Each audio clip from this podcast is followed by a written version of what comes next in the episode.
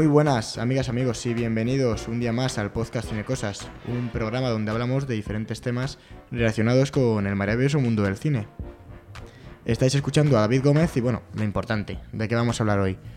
Pues lo prometido es deuda, y como comentamos en el anterior podcast, hoy hablamos de Star Wars.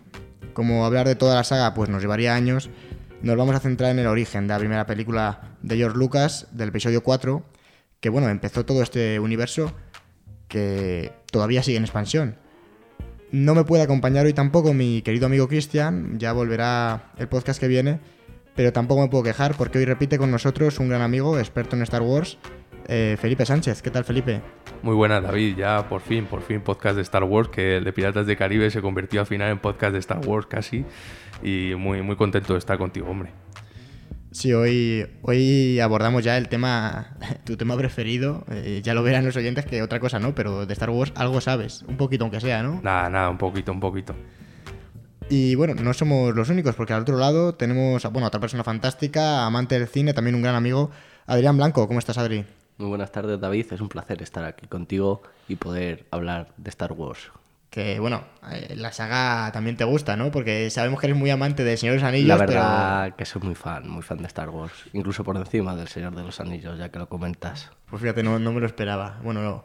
pues hoy, hoy vamos a explorar cómo, cómo iniciamos, cómo se inició todo ese viaje. Ya sabes que solo hay un retorno y es el del Jedi. muy bueno.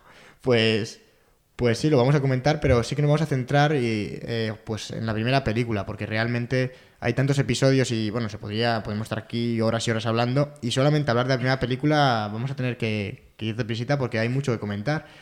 Porque bueno, todo este universo le empezó George Lucas, así que bueno, vamos, no vamos a entretenernos mucho más. ¿Cómo, ¿Cómo se inició todo esto, Felipe? Que, ¿Cómo George Lucas inició todo este incendio?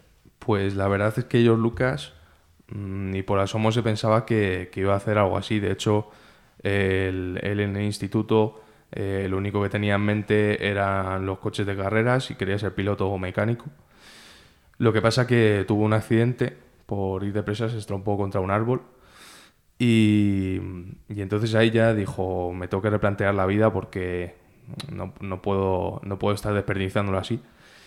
Y, y bueno, eh, ya cuando terminó este instituto pasó a la universidad, que es la Universidad del Sur de California, que allí estudió con Ford Coppola. Y... Buen compañero, sin duda. Buen compañero, la verdad es que, bueno, buen profesor realmente, y, luego compañero también.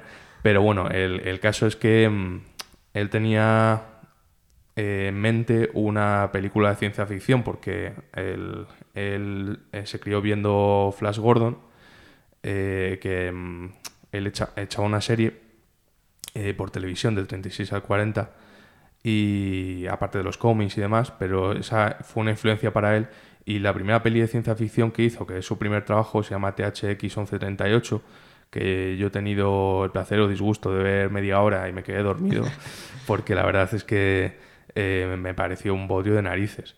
Sí que es verdad que, que era como una estética muy cyberpunk, o sea, todo como muy oscuro, sombrío, no sé, era, muy diferente a Star Wars. O sea, de hecho, eh, se, ve que es una peli más madura, no está pensada para todos los públicos, ¿no? Como puede ser Star Wars. Bueno, aún así es curioso porque la celda es la misma que el título que acabas de mencionar.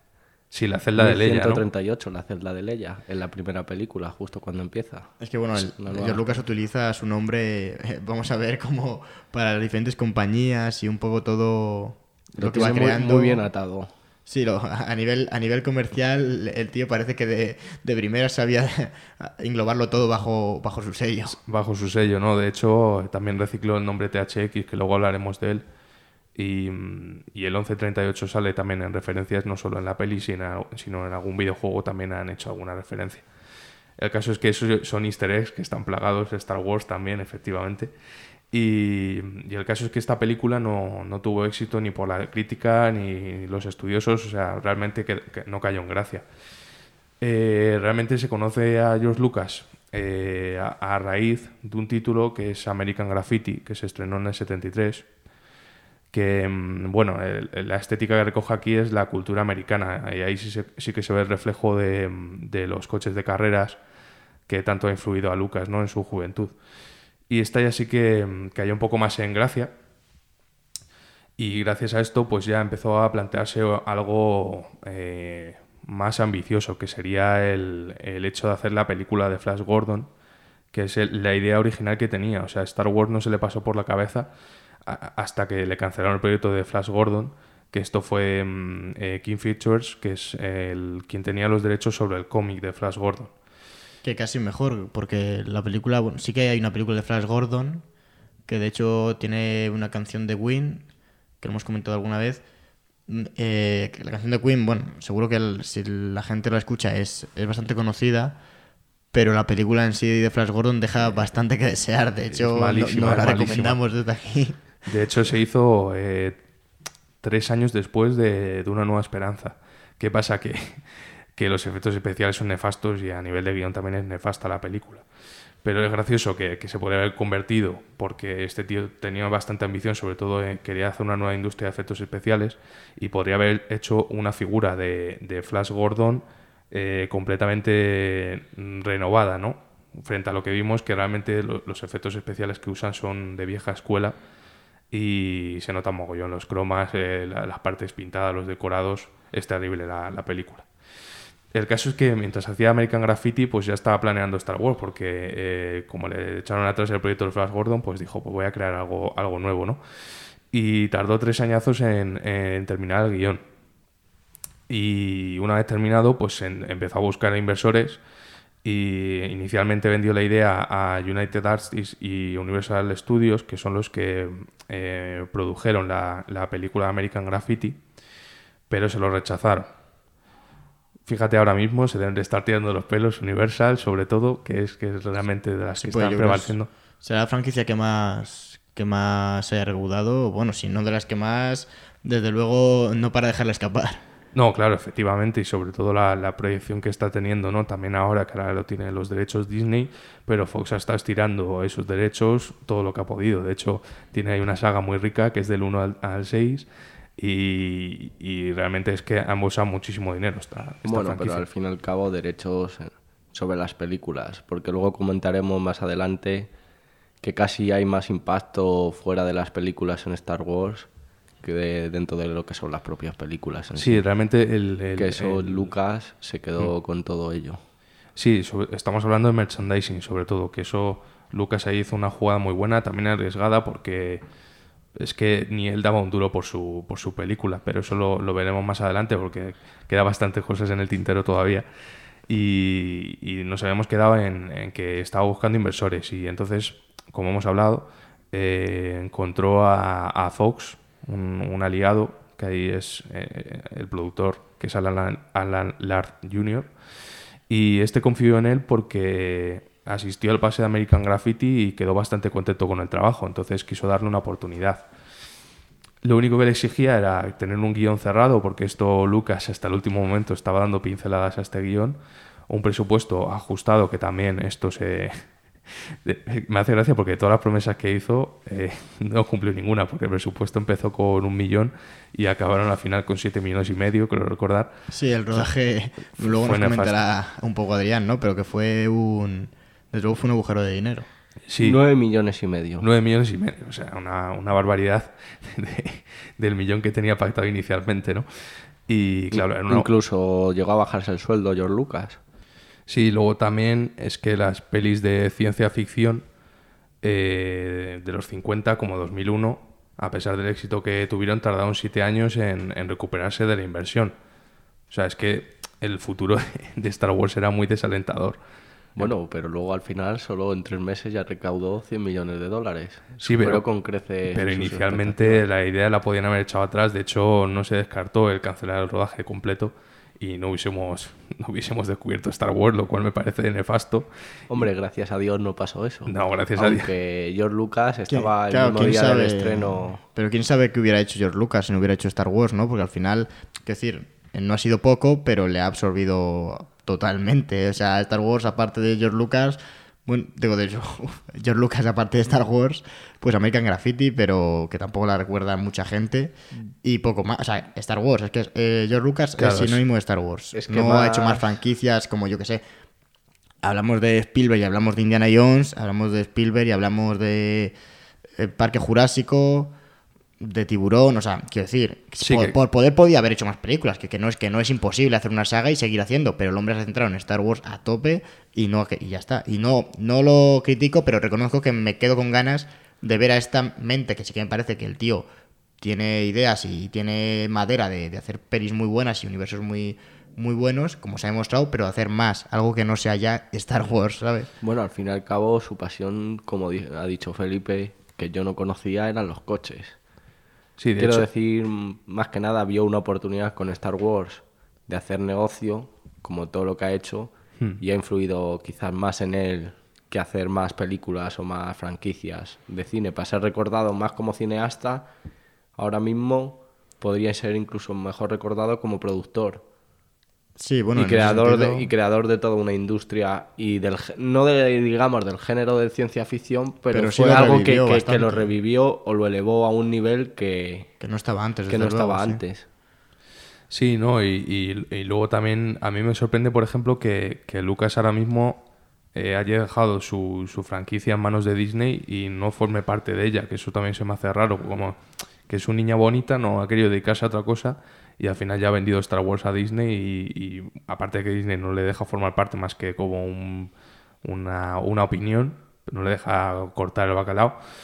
Y me parece curioso que no, que no haya no haya dicho, joder, que esta es mi franquicia, ¿sabes? Y, y la estés llevando por un lado que yo no era lo que tenía pensado, porque el guion de las pelis nuevas tenía él una versión que es diferente a la que hemos visto en pantalla. Y me parece curioso que a raíz de esto no se plantee el hacer otra franquicia, por ejemplo, o, buscarse otro tipo de, de trabajo o puesto en la industria, ¿no? bueno yo no estoy muy puesto en eso ahora mismo yo si queréis digo mi opinión que yo creo que mm, se arruinó y ha tenido que vender todo porque si no, no podría seguir adelante. A lo mejor es mi opinión, por llegar a vender con todo lo que ha cosechado y todo lo que cosecha eso, llegar a vender ese producto, es que muy bien no tendría que andar. No en- sé, en yo creo que al final el dinero es el dinero, tendría sus Efectivamente, cosas o en su vida que no conocemos esto, aquí ahora mismo. Esto yo creo que ha sido más bien una cuestión económica y también el hecho de represalias que tuvo con las precuelas, ¿no? Que esto también hay muchos fans que son detractores de ellas, otros que las aman y, y dijo, pues ya, la saga ha tenido que terminar y además lo, lo dejó cerrado la, la saga y, y no quería embarcarse en una nueva realmente. Ha vendido los derechos a Disney y Claro, se sacó una tajada brutal. Dices que está... No, no, o sea, efectivamente. dices A lo mejor que- quizá con eso ya puede retomar otra franquicia. No, hombre, a ver, aunque dinero, no dinero creo que sea comparable con Star Wars. O sea, Adri, dinero ya te digo yo que para, o sea, vamos, tiene para hacer una a nivel de Star Wars sin duda. Luego a nivel de Star Wars, a nivel creativo, pues habría que verlo, ¿no? Eso Claro. no se puede saber hasta que no, pues, pues hasta que no se hace. Pues a eso, a eso me refería, que me parece curioso que, que, que haya vendido su franquicia por la que ha luchado tanto, ¿no? Y que mm, no se plantee, o de momento no se haya planteado el crear una nueva franquicia, ¿no? A mí, a mí me parece curioso, porque el tío este, pues como decíamos, es muy creativo. De hecho, la peli de THX tiene cosas muy creativas. Lo que pasa es que la pillé un domingo muy malo, con mucho sueño, y aguanté media hora. O sea, esto es verídico. El caso es que si retomamos la historia, Igual considera traicionar a su niña. Bonita Star Wars creando otra franquicia. crear más cosas. O sea, traicionó a No American sé. Graffiti por crear Star Wars. No, hombre. No creo yo que George Lucas sea tan tonto. Yo creo que la Yo repercusión creo que de American está- Graffiti y Star Wars. Sí, pero, pero es que hacer más cosas no es traicionar a nadie, Adrián. O sea, tú creas, ahora mismo crea otra franquicia y, y ¿quién se siente traicionado? Vamos, no sé. Yo Eh, no, es desde luego. Es una opinión, no es Ya, un ya, hecho, sí, ni, sí. Estoy, ni estoy juzgando, compañero David. no, quizá eh, alguien se puede sentir traicionado, yo no. Y a mí me gustaría quizás ver a, a George Lucas en otra cosa. si yo Lucas, Pero yo creo que ha no- habido mucho tiempo y no, ha, y no ha hecho otras cosas. Quizá va algo más allá. Una obsesión, yo creo que es esto. ¿eh? Mm, Yo, yo creo efectivamente que es la obsesión de, de hacer una saga potente. De hecho, o sea, a- cuando hizo Claro, Star Wars quiere Una Nueva Esperanza, cosas. cuando hizo Una Nueva Esperanza, o sea, él ya tenía la idea por lo menos de trilogía.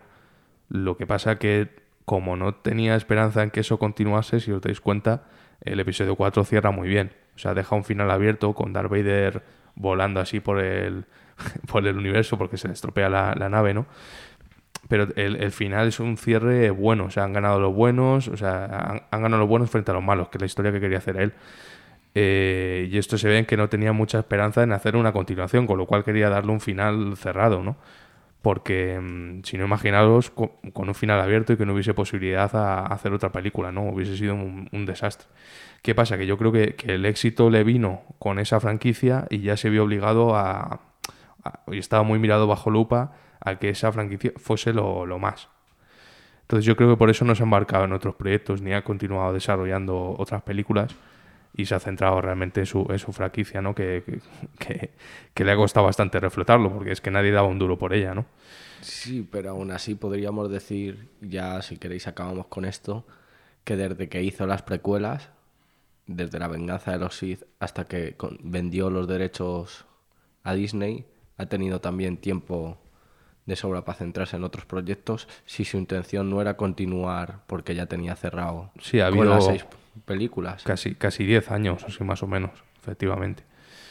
Sí, pero yo creo que ya, ya ha dejado su mancha en el cine y realmente está tan a gusto ahí en su rancho, tranquilamente, viendo las figuritas que ha creado. y yo creo que no quería hacer más. El caso a lo es mejor está retorciéndose por cómo están destrozando su franquicia. Sí, eso seguro. Eh, esa es otra, otro, opinión mía, porque siempre habrá alguien que le guste. Otro, otro debate que tendremos es eh, de eso, porque también hay que hablar, porque la primera no quedó muy contento con el resultado, pero bueno, realmente yo creo que es más bien por el hecho de que la han quitado del proyecto, ¿no? Y bueno, pero eso ya es otro, cantar, o sea, estamos hablando de los inicios, hasta que lleguemos ahí nos queda un largo camino. Y nos habíamos quedado en que mm, tenía que convencer a su, al, al equipo de, de, gestores, o sea, de productores, perdón, para, para poder recibir un presupuesto eh, voluptuoso. Y para eso eh, contactó con Ralph McQuire, que es un ex ilustrador de la industria espacial, y, y con él hicieron bocetos iniciales en los que salía Darth Vader, salía Luke. Eh, era muy similar a cómo quedó en pantalla. A Luke le, le ponían una, una, especie de máscara de gas y tal, como si estuviesen en planetas que no se pudiese respirar. ¿no? Luego C3PO y R2 C3PO era como más afeminado, eh, una figura totalmente afeminada desde mi punto de vista. Pero bueno, esos bocetos sirvieron para, para que en el 75 eh, se, se, convenciese a Fox de llevar adelante el proyecto. Y aquí ya empieza un largo camino que es el, es el rodaje, que tuvo un mogollón de problemas en, el apartado técnico. Hay que tener en cuenta que, que no existía una industria de efectos especiales que, que pudiesen solventar eh, las ideas locas que tenía en la cabeza Lucas para ese momento. Estoy hablando, por ejemplo, de velocidad de las naves, que fuese dinámico, que no se notase que fuese de cartón piedra. Entonces, para esto tuvo que crear una industria de efectos especiales que no existía. Pero más fácil con lo digital, pero por aquel entonces todo un loco. No, claro, tenía que apoyarse en maquetas y, bueno, también hay un apartado digital que, era una, cámara digital, que ahora, ahora hablaremos de ella. Pero por ordenarlo un poco, yo empezaba por el casting, que realmente es el, punto inicial de la preproducción. Que una cosa que me parece curiosa es que lo hizo con Brian De Palma, o sea, al mismo tiempo que Brian De Palma buscaba gente para la película de Carrie, hizo el, el, casting ellos Lucas. porque eran muy amigos, ¿no? Eh, hablamos de que George Lucas y Brian De Palma y Steven Spielberg ya se conocían entonces. Claro, efectivamente, o sea, eran, eran compañeros y, de hecho, pues mira, con la relación de Steven Spielberg, por ejemplo, él le recomendó a John Williams, que sinceramente Star Wars sin la música de John Williams quedaría muy vacía.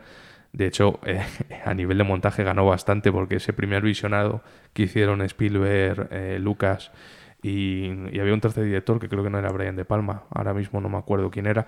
El caso es que hicieron ese primer visionado y se quedaron con ganas de aquí falta ritmo, falta, falta algo. Y fue Spielberg quien le recomendó a John Williams por el éxito que tuvo en Tiburón, ¿no? O sea, yo creo que todos recordamos las canciones de John Williams, no solo de Star Wars, sino en el resto de franquicias en las que ha trabajado, Hombre, desde luego es muy mítico. Y ahora Esperamos. En Star Wars, sin lugar a dudas, yo creo es, eh, o sea, a nivel de, de éxito, ¿quién, ¿quién, no lo conoce, no? Pero es verdad que John Williams es que es difícil hablar de, de una banda sonora que haya compuesto y no, y no saber tararearla. Porque fíjate qué simple es la de tiburón y quien no se la sabe, ¿no? Claro, el chan, chan, chan, chan, chan, chan, chan. O sea, es que, no sé. Y además es que lo bueno de Williams, que, que a mucha gente no, no le gusta, es que hace Mickey Mousing y usa mucho el leitmotiv. Mickey Mousing es el seguir con la música la escena. Entonces, en Tiburón, por ejemplo, yo creo que el éxito de ello es que el tiburón está acechando y le acompaña con esa música, ¿no? Y te mete en la tensión de, ostras, que está llegando el tiburón, ¿no? En el caso de Star Wars también lo vemos. Por ejemplo, el, el, leitmotiv de la fuerza, eh, creo que acompaña bastante bien esa escena de, de paz, ¿no? De Tatooine y tal, con Luke mirando los dos soles, centrándonos en la primera película, porque luego los leitmotivs se repiten en, en toda la saga. Al igual que, que otros efectos de sonido, ¿no? Como el grito Wilhelm también, que aquí creó un, un... Bueno, ya hablaremos también de Ben Bart, que es el diseñador de sonido de, de Star Wars, Muy mítico, sí. muy mítico y, y sobre todo que, que metió una coña en, en, el- en la industria del cine en cuanto a sonido se refiere, que es el grito Wilhelm, que ha salido en mogollón de producciones, ¿no? No solo en Star Wars y en más películas muy, muy diversas, ¿no? Y, pero bueno, retomando el tema del casting, ya llegaremos allí, vamos a seguir el orden, que si no nos volvemos locos. Eh, otro dato curioso es que en ese casting eh, Harrison Ford estaba contratado como carpintero de los estudios, De Foss, sí. pero a base de, de leer las réplicas de los personajes convenció eh, para, para hacer el papel de, de Han Solo. Porque realmente si, si nos fijamos en el casting de Star Wars hay muy pocos papeles, o sea, los papeles principales, perdón, eh, estaban interpretados por actores eh, desconocidos completamente. O sea, Mark Hamill, Carrie Fisher habían hecho eh, muy pocos papeles en, lo que a Hollywood se refiere. De hecho, Mark Hamill, no sé si aquí estoy equivocado, pero se centró más en series de televisión que, que en la industria del cine.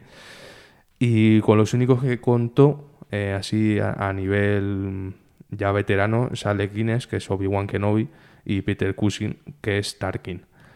Eh, esto, la verdad es que a mí me parece también un logro, ¿no? Que haya sacado esta película con un éxito así, sin actores en cartel que, que te evoquen a ir a verla. O sea, mucha gente, sobre todo pienso yo en esa época, eh, iban a la peli por el actor, más que por el contenido de esta.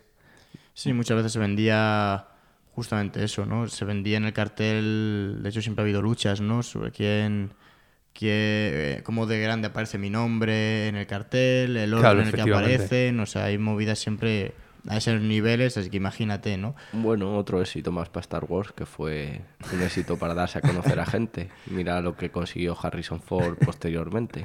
Hombre, sí, Harrison Ford, y es verdad que ya había trabajado con él en American Graffiti, pero Sí. realmente sorprende que luego Mark Hamill, por ejemplo, bueno, se ha dedicado, ha sido la voz de, del Joker, en, o sea, como Hmm. doblador, Hmm. y, y ha ido por otros caminos, porque, a ver, se le puede ver en alguna película. Recuerdo yo recientemente en Kingsman, que salía en la primera, pero no quitando Star Wars. ¿Quién le conoce a Mark Hamill? A, a Esto- nivel, a nivel de esto cine. también ¿eh? es opinión mía, pero viendo a Harrison Ford y Mark Hamill, sin duda, du- sin duda la, el nivel actoral entre los dos es bastante. ¿eh? Sí, hay bastante diferencia, ¿Qué- pero es qué que quiere eso- decir que indica un éxito posterior? O sea, Hombre, Han- ya, pero luego saber moverse también. quiero Harrison decir, Ford al fue final, capaz. mira por dónde se mueve Harrison Ford, ¿no? Ahora tenemos como una persona, como un actor muy mítico, pero el actor que, in- a ver, un poco el rol que interpreta, por ejemplo, en Indiana Jones, como el que interpreta aquí en, eh, como Han Solo, bueno, pues tiene un rollo similar, ¿entiendes? Que yo creo que Mark Hamill se ha preocupado, bueno, habría que mirarlo, ¿no? Pero yo creo que se ha preocupado un poco menos hecho a él. y, se ha dedicado a otras cosas. ¿eh? No creo yo que a Mark Hamill le cueste. O sea, yo creo que es, seguramente pues haya tirado, como hemos comentado, por el doblaje. No sé, ha- habrá que haber visto por muchos de estos actores que nosotros creemos que están desaparecidos, luego están allí en teatro. Quiero decir que, que tampoco. Sí, sí, efectivamente, que, que igual que he dicho que es opinión, que no desconozco, pero, puede ser. pero a nivel cinematográfico realmente quien el único que impulsó su carrera fue, fue Harrison Ford. O sea, pasó de ser un carpintero que hizo un, un bolo en, en American Graffiti, ¿no? Que bueno, también es un papel principal. A uno de los actores, A- a uno de los actores, paga- pagados por esa época. en Efectivamente, y sobre todo que, que ha trabajado en, en varias sagas y películas muy diferentes y con registros diferentes, ¿no? No solo ha estado de, de héroe contrabandista de Star Wars o, Desde luego, o mira, en Indiana Jones. En Blade Runner está, Blade por Runner. ejemplo. Cla- Claro, ¿no? Si al final el tío ha expandido su... Tiene un currículum de la leche el tío. Ya, quisiera, sí. desde luego.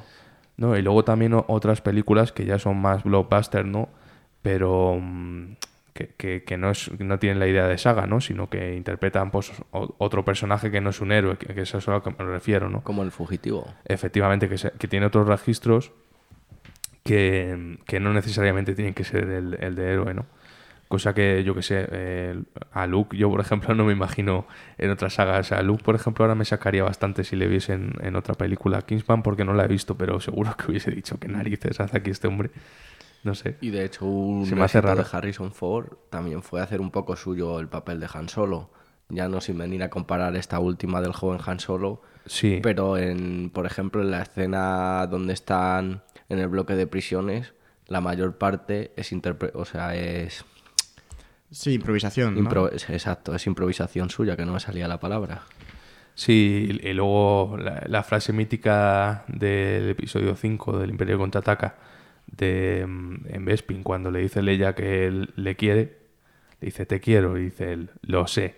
O sea, no se puede ser más arrogante y, y más imbécil, que yo creo que es, es la, la- la esencia ¿no? de- del personaje de Han Solo, un contrabandista, un sinvergüenza y... mm, Sí, que a lo largo de las películas va, va teniendo un poco de conciencia, ¿no? Al sí, principio va, cambiando a nivel de ética, ¿no? O sea, ya, ya entiende la, la idea de compañeros y tal, cosa que antes pues pasaba de ellos. De hecho, en el episodio 4 como que les abandona, pero luego cambia de opinión, ¿no? Porque les está dejando tirados ante un enemigo que es imposible de batir, ¿no? Y, pero bueno, eh, realmente a mí me parece que, que parte del casting de los novatos yo creo que es el que mejor cogieron porque ha tenido una proyección Harrison Ford de la leche y merecida, por supuesto. Y sin duda en el casting hay muchas curiosidades. Como habéis comentado antes que de- hacía el casting conjunto con De Palma, hubieron varios intercambios de piezas. Porque al principio Carrie Fisher estaba rodando la película de Carrie, pero finalmente acabó haciendo Star Wars. Claro, se estaba Brian De Palma estaba haciendo el casting de Carrie, fíjate. Sí, que- Y, sí- Carrie Fisher llegó a ser elegida para la Para película Carrie. de Carrie y luego, cuando ya estaban empezando a rodar, se intercambiaron. Como si fuesen cromos, macho. Qué barbaridad, macho. No, y, y luego, eso es otra. Carrie Fisher tampoco ha tenido proyección. eh, yo recuerdo ver los Blues Brothers, por ejemplo, y encontrarme ahí a Carrie Fisher y también se me hizo raro, que eso es lo que, lo que os comentaba, ¿no? Que realmente a lo mejor no han tenido eh, proyección porque se han encasillado en ese personaje. La gente lo identifica con ese personaje y a lo mejor no ha interesado por eso. No creo que sea por nivel interpretativo, que también puede ser, pero bueno, eso es otra guerra que la verdad es que se me escapa bastante. Y bueno, ya retomando también em, el testigo de la industria que hemos hablado antes que tuvo que crear George Lucas, es que em, era muy pobre. Tenemos que tener en cuenta que los efectos especiales que había era con stop motion, eh, luego también que si decorados, que si maquetas. Se veía todo como muy ortopédico en pantalla, cosa que Star Wars eh, logró cambiar. Pero aquí también se, se, se tiró a la piscina una vez más porque mm, realmente contaba con, con jóvenes, jóvenes talentos eh, universitarios, o sea, recién salidos de universidad, de una universidad que no ha aprendido, o sea, que no, que no les, era- no les han enseñado efectos especiales, les han enseñado audiovisuales, les han enseñado dirección. Quiero decirte, ha cogido a, a jóvenes talentos, pero sin experiencia. Quizá fue parte del éxito también de Star Wars, como también representa Hans, Han Solo Harrison Ford. No, claro, si, si es que esto, o sea, eso, es que no solo es, esto yo no lo, no lo apuntaría como éxito de Star Wars, sino éxito de la industria. Porque es que a raíz de crear esta industria de efectos especiales hemos tenido unas películas que son impresionantes. O sea, esto fue la, la gota que colmó el vaso y creó una industria completamente nueva, que sin, que sin ella yo no me imagino una peli de superhéroes sin que te entre la risa con los combates, por ejemplo, ¿sabes? Claro, o sea, al final todos los efectos especiales estos eh, surgieron de, de un grupo de chavales, ¿no? Que acaban de estudiar y... Sí, claro. Y, y- bueno, y- se bueno, incorporando más sí- gente, sí- pero... Sí que es verdad que están capitane- capitaneados por dos veteranos, que, que es, eh, por un lado tenemos a Colin Cadwell, que mm, eh, es el, maquetista que, que hizo las, las piezas de 2001, una odisea en el espacio. Y luego también tenemos a, otro supervisor, que era el de los efectos especiales, en este caso, que es John Dijkstra. Eh, este último es el inventor de la cámara Dijkstra Flex, que mm, esto es lo que comentaba antes, así un poco por encima, que básicamente la novedad que, que aportaba es que era una cámara que se manejaba por computadora. Y esto permitía que una imagen se, se moviera eh, por ocho puntos diferentes de forma fluida. Entonces, eh, lo que hacían era una foto de un cazatai, por ejemplo, y esta cámara permitía que ese cazatai se moviese por ocho puntos diferentes y, y- y fuera dinámico, que no fuera un, pues lo que decía yo, por ejemplo, stop motion, eh, recuerdo King Kong, y se nota perfectamente que es un muñeco de plastilina o lo que sea, ¿no? Y entonces lo están moviendo y le están cambiando las formas y las partes y se ve perfectamente el movimiento y, el- y la foto a foto, ¿no? Pues nos hemos acostumbrado también ahora, ¿no? En su momento, desde No, luego, claro, fue, eso, eso fue fue, rompedor, efectivamente. Sí que es verdad que cada vez los avances en, en lo que tú dices, al final el episodio 4 ha envejecido muy bien y es verdad que por ello. ejemplo que por ejemplo no ha envejecido tan bien eh, King Kong. Hombre, prácticamente gracias a esos avances en efectos especiales, que fue un inicio para lo que puede ser el cine de ciencia ficción moderno a día de hoy. Claro, porque realmente, bueno, luego lo comentaremos un poco, pero, pero es que... Está en estamos gran a- parte de la- Estamos hablando de al final un poco de del inicio de, de Industrial Light and Magic, ¿no? O sea, Claro, no, no, no, es que este es el inicio de, de Industrial Light and Magic que, que eh, cogieron como sede en San Fernando, ahí en Los Ángeles. Y, y La es que- cual su primera escena fue la cápsula de escape de la princesa Leia según empieza una nueva esperanza. Esa es la primera escena que ha rodado Industrial Light and Magic. que ha puesto ahí su- sus efectos. Claro, es que aquí tenían un problema que es que no sabían cómo hacer las cosas. O sea, es que a, a mí me parece tan, tan grave el asunto de cómo leches hacemos esto. O sea, tienen la idea, pero no saben cómo hacerlo. Entonces, mm, no es como una peli actual que, que el rodaje dura tres meses, la postproducción un año y ya la estrena. O sea, tiene fecha de estreno. Aquí tenían fecha de estreno, pero es que no sabían cómo iban a hacer esos efectos especiales. Es muy grave. Esto, de hecho, lo- mm, tuvieron serios problemas de rodaje en cuanto a tiempos por esto, porque no sabían cómo filmarlo. A mí me parece gravísimo. No sabían cómo hacer las explosiones, cómo fuera, cómo dar, transmitir la sensación de- de que sea real, ¿no? La maqueta, las proporciones y demás. Ahí tuvieron muchos problemas. De hecho, un dato curioso es que el halcón milenario sí que se construyó en tamaño real, pero el resto de naves, salvo alguna cabina y poco más, son maquetas. La única nave a tamaño real es el Halcón Milenario, que de hecho era prototipo para, hacer, para ser una nave coreliana, la corbeta coreliana, pero finalmente se optó por que fuera el Halcón Milenario. Sí, el resto de naves son ahora. todo maquetas que se podía encontrar cualquiera en cualquier tienda Claro. de aviones. Sí, pero es que el, el- el crear todas las maquetas y... No, y de- darle de realidad efectivamente.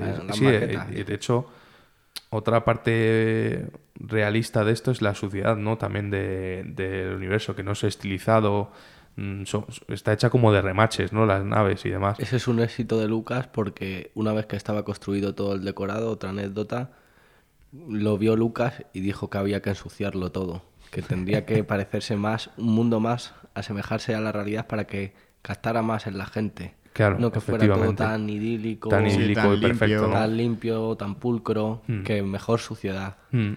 que entraría mejor. Claro, pues comentabas tú que las naves eh, eran procedían de, bueno, muchas de ellas de tiendas de maquetas, pero bueno, es verdad que tienen una ambientación y o sea, hay un trabajo sobre ellas Claro, muy hay un potente de porque arte claro, exactamente, no, no, ibas y te vendían el, bueno, justamente el halcón sí que lo construyeron, ¿no? Pero no te vendían Sí, un cazatai, Claro, por un ejemplo, Cazatai así tal era cual, efectivamente, pero sí, que verdad que se que compraron, bueno, eh, un poco de, de ese tipo de, de tiendas de maquetas porque el rodaje pues tampoco al final se les fue de madre, pero en principio yo para lo que querían hacer no les sobraba dinero.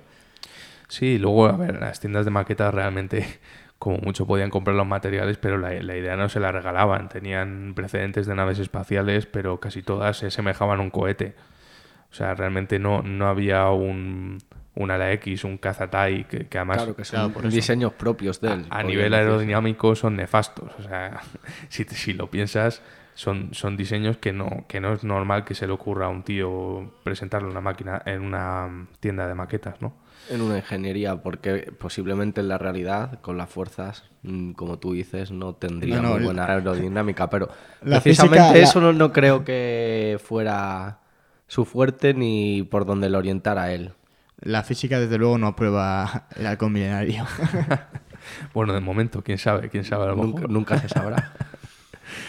Y, mm, y bueno, el caso es que el, eh, todos estos problemas hicieron que se retrasase más el rodaje. De hecho, hasta, hasta el último momento estaban terminando las escenas de postproducción. Esta- Estamos hablando que a un mes del estreno estaban terminando la postproducción todavía. Cosa que, que ahora mismo en la actualidad eh, es impensable. Realmente lo, lo último de la postproducción podríamos hablar que es el doblaje, que sí que es verdad que los tiempos que, que, mm, con los que juegan pueden ser incluso hasta dos semanas para hacer el doblaje de una película completa. Pero lo que son los efectos especiales por lo menos lo tienen cerrado y, y bastante atado el asunto, ¿no? Pero bueno, esto es, es otro de los, de, de los problemas que tuvo el pobre Lucas con su proyecto. Y, y- Claro, porque yo veo interesante comentar un poco eso, el- esos problemas que tuvieron durante el rodaje, porque si no me equivoco, incluso se estaban construyendo parte de, Del decorado mientras se decorado grababa. mientras se grababa. Claro, Que eso Sí. es algo, vamos, me lo dicen a mí ahora en un rodaje y no me lo puedo creer, los de sonido llorando. o de, sonido, efectivamente, se estaban tirando de los pelos. Y inicialmente, o sea, el, el rodaje se hizo fuera de Estados Unidos, que eso también pues implica un coste también y a nivel de producción es complicado gestionar esto. Eh, se hizo sobre todo en los estudios ingleses de, de Elstree y Shepperton y esto se hizo, eh, ahí es donde se hicieron las escenas que decíamos que estaban construyéndolo mientras grababan, que esta escena es la de la del asalto a la, nave espacial de Leia. Eh, estaba Darth Vader entrando en el set mientras estaban construyendo otra parte del set. O sea, hay que hacerse una idea de que el sonido directo de eso, escucharíamos una radial, un martillo dando de hostias a- a un panel de madera. Y luego también eh, hay que hablar que Darth Vader, eh, su voz no convencía. Su voz era una voz bastante normal, no imponía. Y, esto pues también, es que el sonido, o sea, el sonido directo tuvo que ser nefasto ten en cuenta esa escena, no sé, yo me echo las manos a la cabeza, la verdad, pensándolo. Y Claro, y además Dar, Darth Vader, que bueno, vamos, vamos por comentarlo ya, que hemos comentado antes el casting, eh, un personaje, ¿cuántos actores? efectivamente, tres, tres actores diferentes para hacer un personaje, que eso a mí me parece alucinante. Básicamente tenemos a David Prowse, que es el, el que llevaba el traje. Luego tenemos al actor que le daba la voz, que, que este creo que se llamaba... mm, James Earl Jones. James Earl- es verdad, James Earl Jones, que, que también era conocido en Estados Unidos.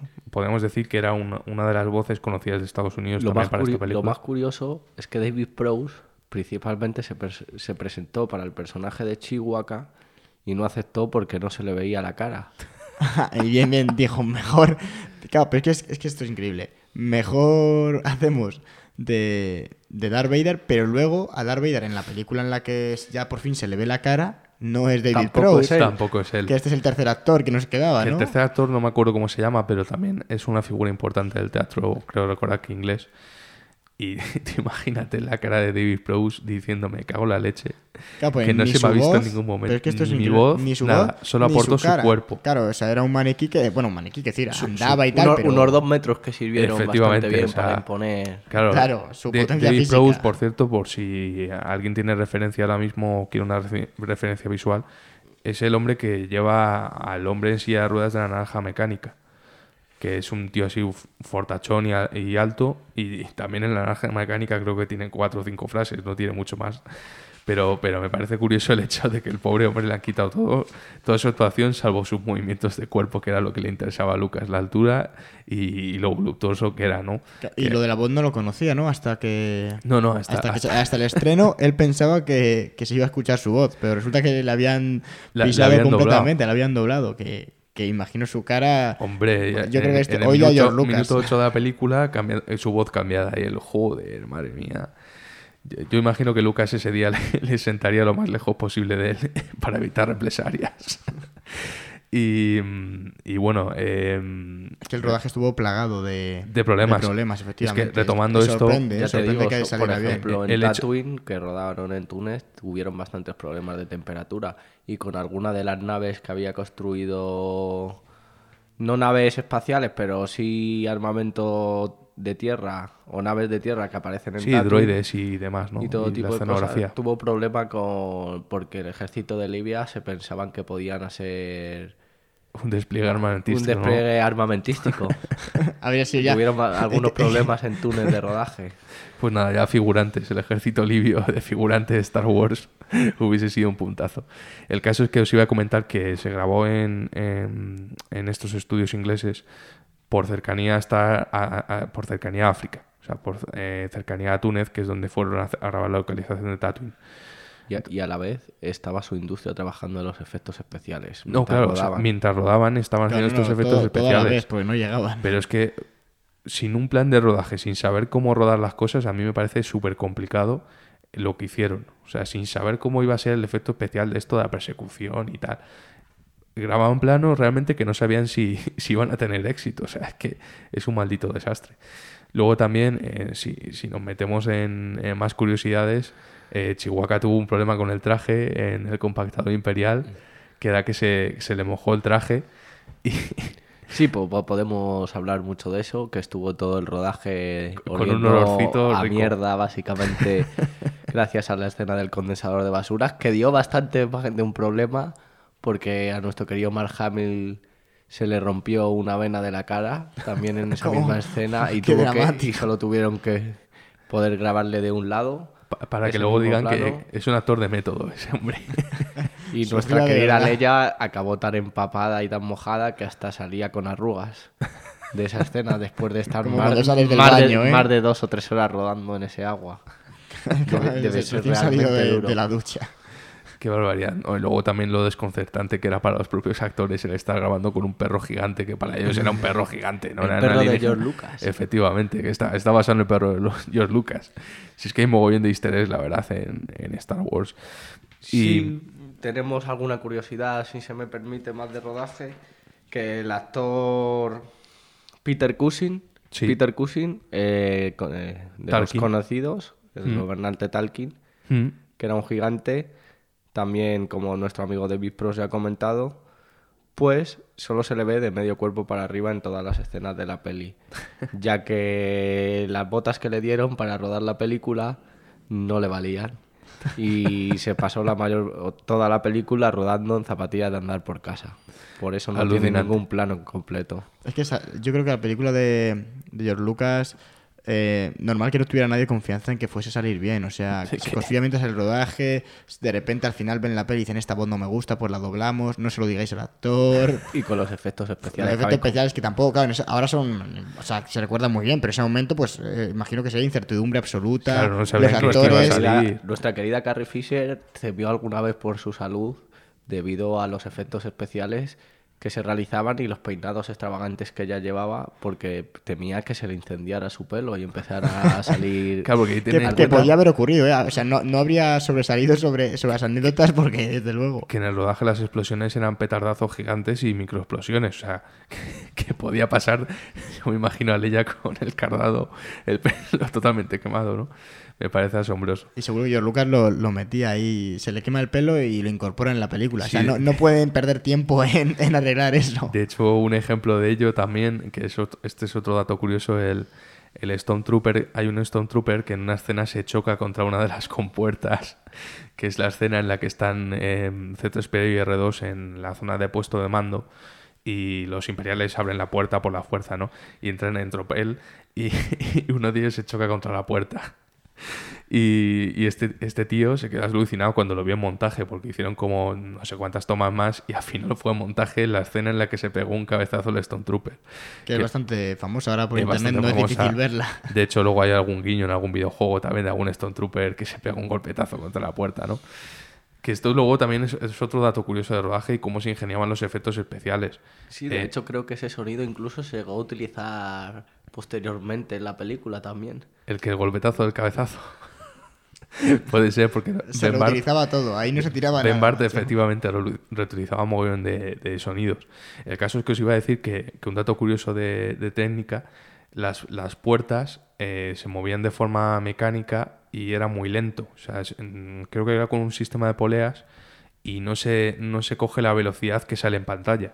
Entonces, ¿cómo grabaron eso? Lo grabaron a tiempo real y luego aceleraban esa parte de metraje. De hecho, hay algunos puntos en los que Luke como que se ve que se mueve un poquito rápido en ese segundito, pero era por darle un poquito más de dinamismo ¿no? a la escena. Que es, que es algo que a mí me parece curioso, ¿no? Que jueguen con... Eran trucos visuales, ¿no? Y, y técnicas que, que eran las que tenían a su mano, ¿no? Y, y bueno, no sé si tendrás más anécdotas de rodaje, Adrián, porque seguro que- que hay por ahí algo más que rescatar. Bueno, tengo algunas anécdotas varias, como la banda sonora ha sido de las más vistas de la historia del cine. Sí, Hombre, además, eso- la más vendida a nivel de copias, hombre, eso... Eso seguro. Que al principio no daban un duro, ¿eh? que, que el- creo que hicieron como 30.000 copias de la banda sonora. O sea, es, es que...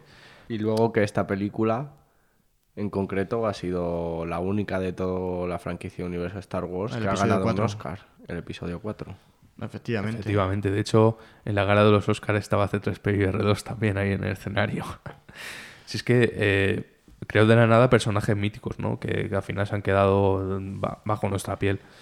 Y, Y- hay una sí. cosa que me parece que no hemos comentado antes. eh, una de sus influencias, bueno, no influencias, ¿no? Pero esta idea que quería él hacer de. de. Flash Gordon, que al final no fue. eh, Hmm. O sea, por hablar un poco de los orígenes, mm, me sorprende muchísimo que en ningún momento se ha mencionado que uno de los las inspiraciones o precedentes o que fuese fanático de pequeño eh, fuese Star Trek. O sea, Efectivamente. Star Trek realmente, vamos, yo lo poco que lo que he estado investigando y lo que he estado mirando y leyendo, en ningún momento George Lucas Nada. ha mencionado pues ni que le inspiró. Es verdad que son muy distintas, sobre todo no en filosofía, pero bueno, Efectivamente. como precedente a Mm. nivel de, de aventura espacial, yo creo que no había nada igual an- anteriormente a nivel de saga. No, estaba 2001 Odisea en el espacio, pero como tú dijiste, pero Sí, que, que luego 2001 también hay que tener en cuenta que es que fue difícil vender la idea porque tardaron siete años en, en recuperar la inversión de Claro, la producción. una película muy, bueno, ahora es muy mítica, pero en su momento pues costó más, claro. Efectivamente, y, y el hecho de que no se fijas en Star Trek a mí también me parece curioso porque eh, Star Trek en formato serie sí que es verdad que tiene un presupuesto bastante más ajustado, pero a, ni- a nivel de estética es esa estética espacial que también puede que buscase Lucas, ¿no?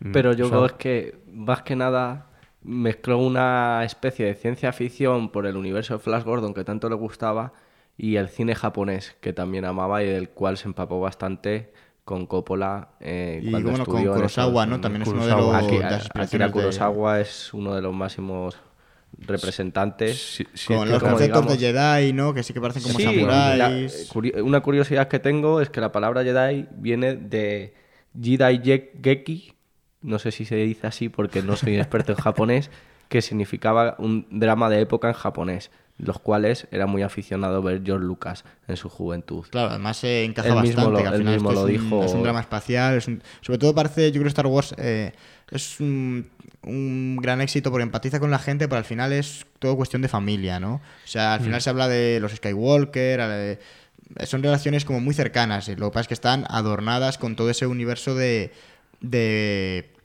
pues del espacio. Y lo que comentaba es que, claro, con Star Trek me sorprende porque hablamos. eh, es que me parece muy curioso porque la serie de Star Trek sí que es muy es anterior. La primera emisión fue en septiembre del 66.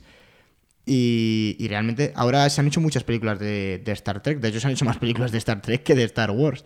Con menos éxito, claro. Pero la primera, la primera película eh, de Star Trek es posterior a la película de Star Wars. O sea, la película de Star Wars, el- en la que estamos hablando, eh, del episodio 4, es del 77. Y yo creo que gracias a este éxito, gracias a este revivir del género, eh, hizo Star Trek se atrevió a dar el salto Efectivamente. y hizo la película en el 79.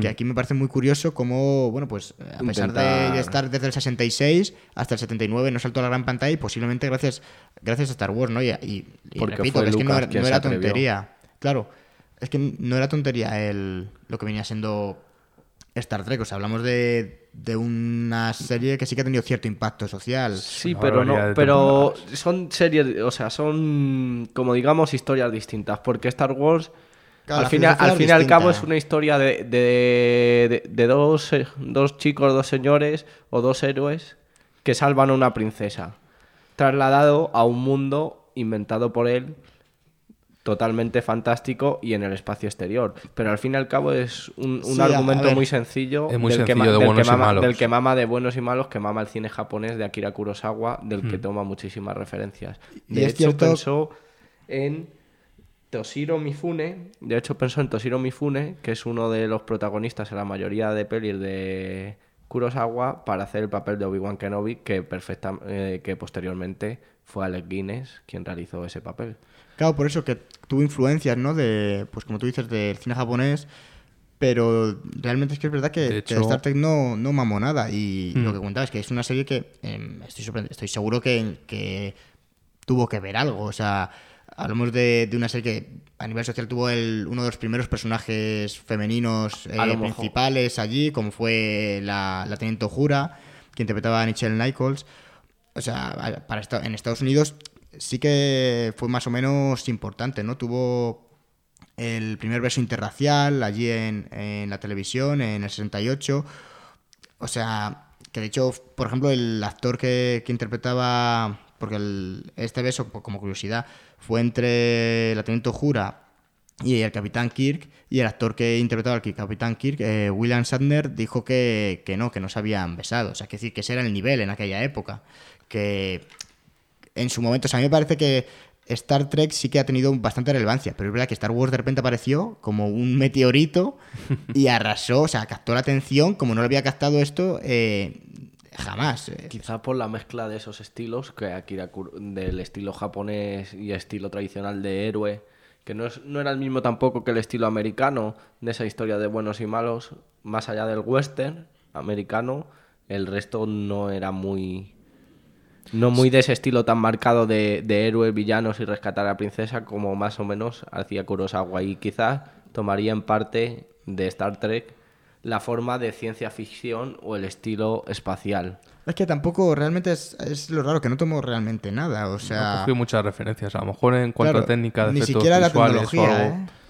No lo sé. Hay que tener en cuenta también que, que era un formato televisivo, que, que el presupuesto que tenía era ajustado, jugaban con platos y poco más, ¿no? Claro, era, era muy distinto, pero bueno, aún así, aún así no estuvo nada mal. Quiero decir, por ejemplo, que el problema es que las no pantallas tenía- táctiles, ¿no? Que, Mm. que avanzaron, o sea, que, que aparecían, aparecieron allí antes de que se inventaran, ¿no? En la serie Star Trek. Mm. O sea, y realmente Sí, ideas tecnológicas, ¿no? Que Claro, realmente son puertas, futuristas. Las puertas estas que tan famosas que se abrían y cerraban, ¿no? Sí. Que comentaban, creo que era en una broma en Big Bang Theory, que las abrían y las cerraban personas que, bueno, no sé si sea real, a lo mejor es real porque en su momento, claro, no existían puertas inalámbricas, o sea, no se pudo construir un Sí, plato eso es lo que con pasó eh, exactamente igual en Star Wars, que por rapidez tenían que acelerarlo con la cámara porque mecánicamente no se podía hacer más rápido. Pero claro, sí, sí, sí, había dos personas tirando cada uno de una puerta. Y bueno, no sé si queréis ahora comentar de. Estábamos hablando del rodaje, Hmm. Eh, pero lo que no hemos comentado mucho todavía, eh, que sí que es bastante relevante, es la relación entre Lucas y Spielberg. Pues sí, la, la verdad que... Que- Hmm. A ver, es que como comentabas, eh, lo de la música, por ejemplo, ¿no? Que fue gracias a Spielberg. que- Gracias a él he conocido a John Williams, efectivamente. Y que es uno de los aciertos de la saga, que también eran, bueno, también eran amigos de, de Brian De Palma, además estuvo como profesor Coppola, ¿no? En... De hecho, fue Spielberg el que más confió en George Lucas y en su proyecto. Es, verdad que le, dio algunos consejos en la sala de edición y montaje de volver a cambiar alguna que otras cosas y ensablar alguna que otras cosas, pero fue, de hecho, en cuanto Brian De Palma le dijo que iba a ser un fracaso total, Spielberg le dijo que eso podía ser un bombazo. Claro, es que es verdad que Brian De Palma no lo vio, que solía ser el gurú, ¿no? Por lo que hemos leído, el, el que más solía acertar con, con- bueno, eh, opinando sobre los proyectos. Y es verdad que lo de Lucas no lo vio muy viable, lo cual yo veo normal, porque Claro, tú ves los pensaba- inicios y tampoco pinta bien. Al ves final, el, el rodaje, claro, 9 ha- millones y medio. ha salido bien la cosa, pero podía haber sido un desastre de, de proporciones épicas. Podía haber sido una pérdida de dinero enorme. Fue todo lo contrario, que le salió muy bien, pero sí, sí. Pero al final Spielberg, por ejemplo, eh, o sea, era más joven que George Lucas. Eh, realmente, George Lucas, bueno, tampoco creo que saquen muchos años, pero se conocieron los dos en el 67. Que Spielberg asistió a una proyección de, George Lucas, eh, justo lo que comentaba antes, el THX 1138. Y, tiene gracia porque a Steven Spielberg sí que le gustó mucho. Eh, debió, claro, imagino que, que estaba en otra época, ¿no? Y igual si la ve ahora, eh, distinto. Yo creo que es distinto nuestro punto de vista, forma de ver, porque Spielberg, con todo lo que lleva ya encima, no creo que deje de pensar en el momento, como todo hay que localizarlo en el momento el. En, el, en el que se hace, en el contexto histórico y en el contexto social en el que están hechos los momentos. No es lo mismo hacer THX 1138 en esos años que hacerlo Claro. a día de hoy. O ver una persona que ha vivido o ha crecido ya con una generación como podemos ser nosotros respecto a otras personas que han crecido con más generaciones. Claro, como Claro, bueno, ya lo he dicho con esta frase en otros podcasts, pero cada uno es hijo de su tiempo, ¿no? Claro. Y realmente ahí es cuando se conocieron, pero no llegó a cuajar todavía la amistad. Eh, luego Spielberg estrenó su cortometraje Amblin un año después y tampoco impresionó, en palabras de, de George Lucas, en un documental que hay para HBO, de, que hizo HBO de Steven Spielberg, no, no quedó muy impresionado con, con su primer cortometraje, con Amblin.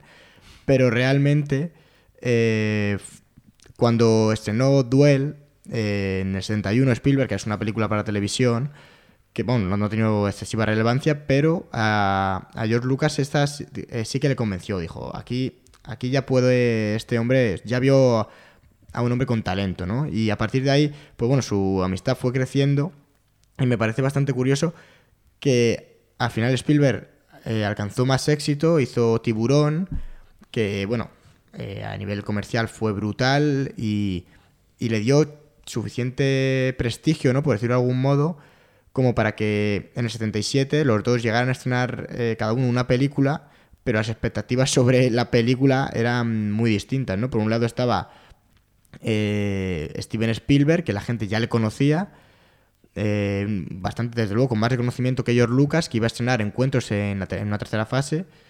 Y Encuentros en la tercera fase, sí. Y después llegaba, por otro lado, eh, George Lucas con Star Wars. Que claro, eh, las expectativas era que Spielberg lo petara y con Lucas, como, como hemos comentado, Había como competición, ¿no? Sí, Entre estaba la cosa. De hecho, eh, si no me equivoco, hay una curiosidad, Adrián, no sé si esta la conoces, que como que hicieron una especie de apuesta, ¿no? Dijeron, oye, si como mi película no tenía mucha confianza, George Lucas, pues eh, apostaron un porcentaje de las ganancias, ¿no? Algo mínimo, si era un 1%, algo así, entre comillas. Imagino que sería simbólico, pues no sé si las productoras les dejarían, o bueno, sería, sería de su ganancia, ¿no? A nivel personal, no lo sé. Pero el caso es que hicieron una especie de apuesta económica, ¿no? Por, por bueno, cuando se estrenen veremos quién, quién gana más y quién gana menos. Y desde luego ganó, ganó, o sea, Lucas, yo- de cabeza. bueno, perdió George Lucas la apuesta porque era que La uno, contraria, ¿no? claro, se llevaba el porcentaje contrario de O sea, que la película. O sea, por que el Spielberg, el- Lucas apostó por Spielberg- encuentros en tercera fase y Spielberg apostó por una Claro, nueva efectivamente, esperanza. hubo ahí ese intercambio Bueno, la guerra de las galaxias, porque una nueva esperanza es una posterior reedición.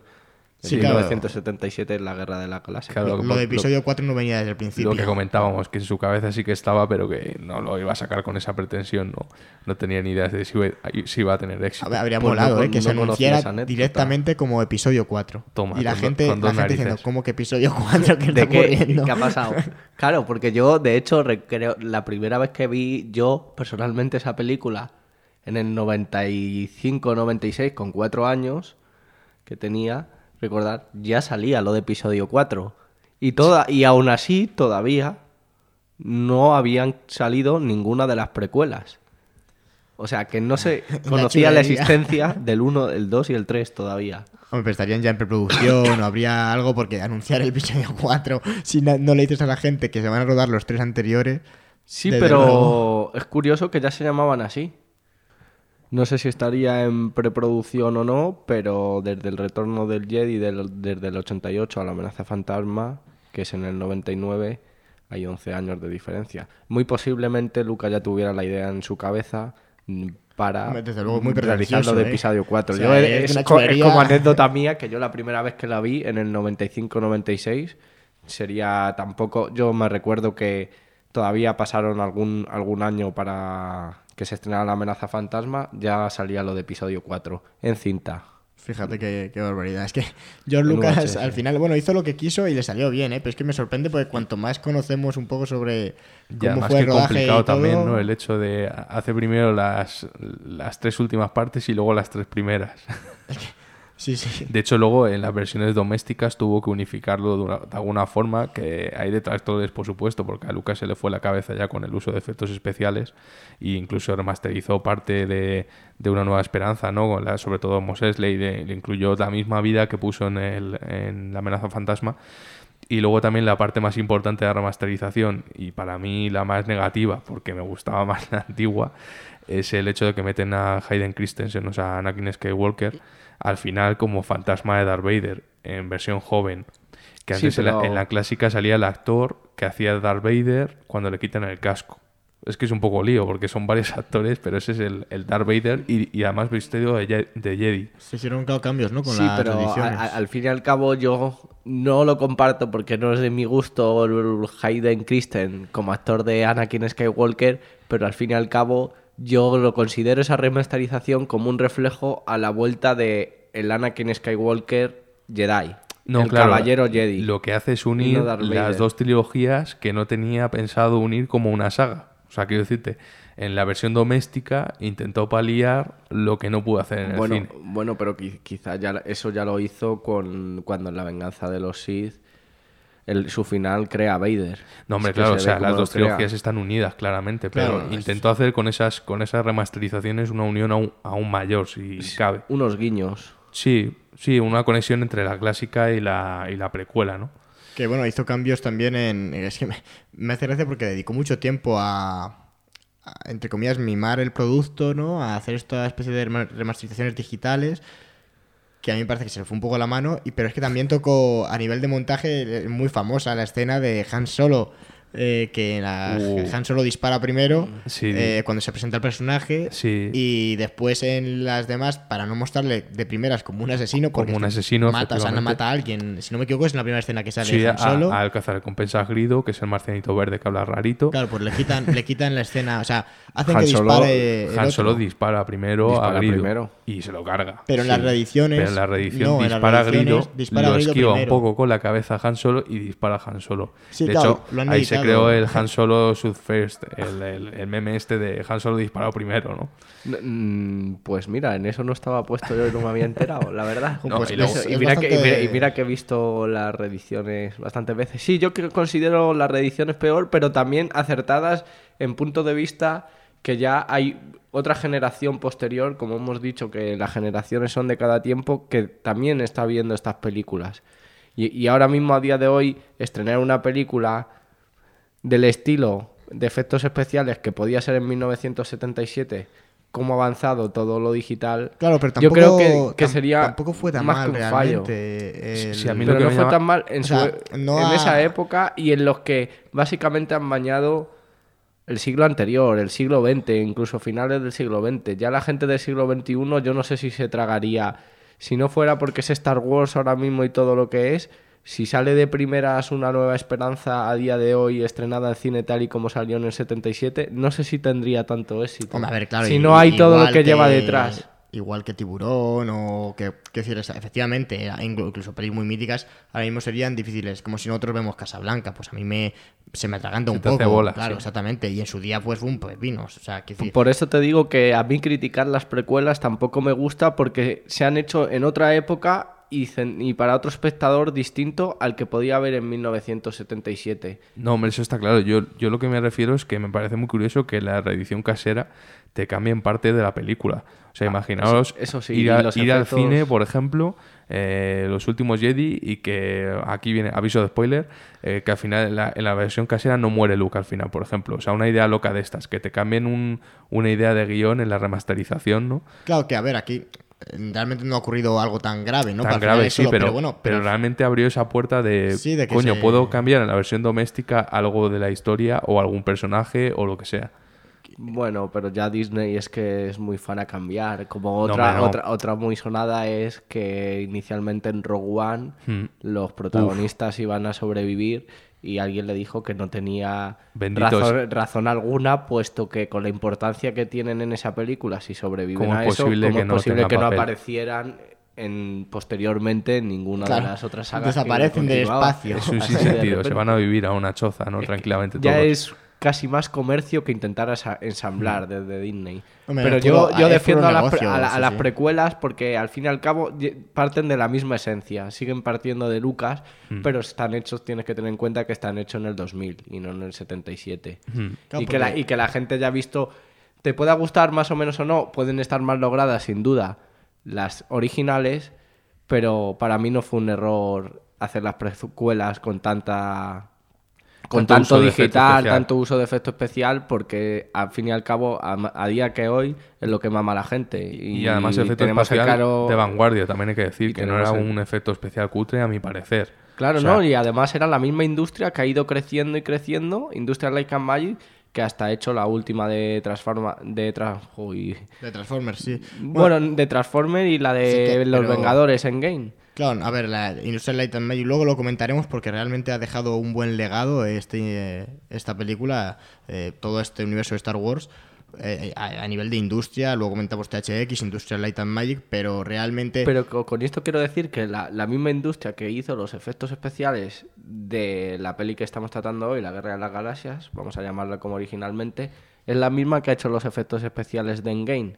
Hmm. claro, sí, quiero sí. decir, o sea, que el tiempo ha avanzado, no es que... Y que no se ha quedado encasillada en una saga, sino que es la industria de es la industria producción de eso. efectos. Claro, Por, a mí me por parece eso un error de- querer- defender las precuelas. Pero a mí me parece un error querer eh, mantener, o sea, es como si ahora George Lucas hace un remake total ahí con, pues yo qué sé, con CGI que parecen personas reales, les recrea a todos y adapta todos los efectos, ¿no? O sea, me parece ya una obsesión por mantener viva la película a lo largo de generaciones. Mira, la persona que esté interesada, que se vea la original, que es en la que se va a ver Hombre, el trabajo de en- todo, de en todo el One, mundo. hablando de CGI, Ya, pero ahora era que- necesario, por ejemplo, Tarkin era necesario porque no se entiende una creación de la estrella de muerte sin Tarkin, ¿no? Que es el personaje. Ya, y obviamente- Realmente para mí es el villano de- del episodio 4, porque Darth Vader es como un personaje secundario en el 4, o sea, es como si fuese el, el secuaz de Tarkin, o está como a, su, a sus órdenes, es una cosa un poco rara, ¿no? Claro, O pero sea, de Tarkin, Sí. o sea, es algo, es algo puntual, o sea, no me refería justo a eso porque, bueno, de hecho no, no había caído en que se ha hecho realmente, ¿no? Que se ha- Claro, se ha, por eso me refería, a- por eso a intervenía. actores a Claro, través de que CGI. en realidad el actor estaba muerto, es que Pero- era la única opción. Pero lo que yo comentaba es que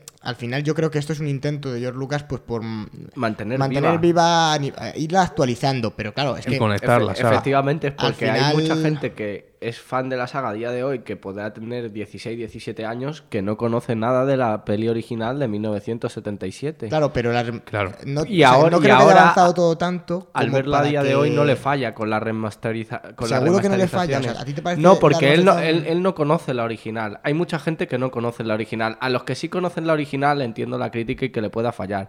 Pero como Star Wars es otro concepto y está intentando vender todavía con la de Pero una nueva la- La esperanza... y- remasterización, Adri, no me parece que sea tan potente o que lo haga tan bien como para que ahora alguien la vea y diga. Porque, a ver, o sea, parece que George Lucas lo que quiere es que, que parezca que esta película se ha, vuelto a estrenar hoy. O sea, que él ha vuelto a hacer Star Wars en, dos- en- en el siglo XXI. Y es que para mí no lo consigue. Hay, hay retoques, o sea, queda más como una especie de pulido, entre comillas. Bueno, y Sobre hay todo a, nivel yo de visto- color y yo- definición. Pero es que no se puede hacer, o sea, tiene limitaciones, porque si se pudiera hacer, Yo que si tú pudieras coger todas las pelis y cambiar todos los efectos, o sea, si hubiera ese nivel de control sobre la película, se haría con muchas más otras, con muchas otras pelis, se irían ver, actualizando. No es que no había por qué cambiar a lo mejor todos los efectos, pero yo he visto la película original y en la película original los láser, los sables láser cambiaban de tamaño. Según se movían se hacían grande y pequeño en la misma imagen. Claro, en parte por eso también ha querido hacer remasterizaciones para que a nivel de técnica sea la más vanguardista. Por eso no ha envejecido realmente la remasterización, porque está remasterizado Claro, todo. Es a lo que me refiero. láseres, el Yo no- sonido. no- obviamente no cambiaría todos los efectos especiales de la, de la Guerra de las Galaxias inicial, pero por ejemplo hay ciertas cosas que vienen Hmm. bien remasterización para lo que yo te digo seguir avanzando en el Sí, que tiempo, vaya- seguir vaya quedándose en el tiempo público. y Sí, que, ahí no te y voy a que decir que no. un niño de 8 años que no conoce nada de las originales pueda ver hoy una nueva esperanza Sí, que no es sin, una viejo, sin que, ¿no? sin que le salte, porque si se las quiere ver en orden, ve la venganza del Sid y ve una nueva esperanza sin que le salte. Sin el, que te- haya el- ese- el ese tema de efectos o el salto de que se note que esta película tiene 30 años más que la otra. Claro. Yo creo que es lo que quieren aunar con los remasterizados. Pero que sí, sí, a- al, eso- al- fan de Star Wars al fan de Star Wars original de 1977 de aquella época pues le puede molestar pero hay que tener en claro el concepto que tienen al fin y al cabo los que son dueños de Star Wars A ver, claro, eso es un negocio y si pueden hacer que la gente joven pues vuelva a verlas y se enganche. Pero bueno, al final, como eso tampoco es. Bueno, sí, seguramente sí que hubo algún estreno en cine sobre remasterizaciones. Seguro que ha habido alguna especie de. Sí, reestreno hubo. De hecho, aquí yo ya saltaba al, al apartado de, de publicidad de, de Star Wars. eh, estoy hablando ahora mismo de la clásica, o sea, la primera de todas, Una Nueva Esperanza, que tuvo muchos, o sea, tuvo una, campaña también de publicitaria. Nos unimos a, los hechos nefastos también en este apartado, porque mm, en, esta época, no sé si ahora mismo se mantiene este sistema, seguro que sí, eh, Fox sacaba un catálogo con los estrenos que tenía planteado para ese año, ¿no? Entonces los cines em, elegían qué películas eh, iban a presentar en su cartelera. ¿Qué pasa? Que Star Wars, como no pensaban que iba a tener una proyección, pues la mayoría de los cines pasaban completamente de ella. De hecho, no me acuerdo la cantidad de los, de los 32 cines. 32 cines. solo en todo Estados Unidos. O sea, es, asombroso que luego esto tuvieron que hacer un reestreno que tardaron fácilmente un, par de meses en que todos los cines tuvieran Star Wars. Pero inicialmente solo 32 cines. Y, mm, y en tres meses recaudó más de 100 millones, triplicando los 9 millones y medio que costó hacer la película.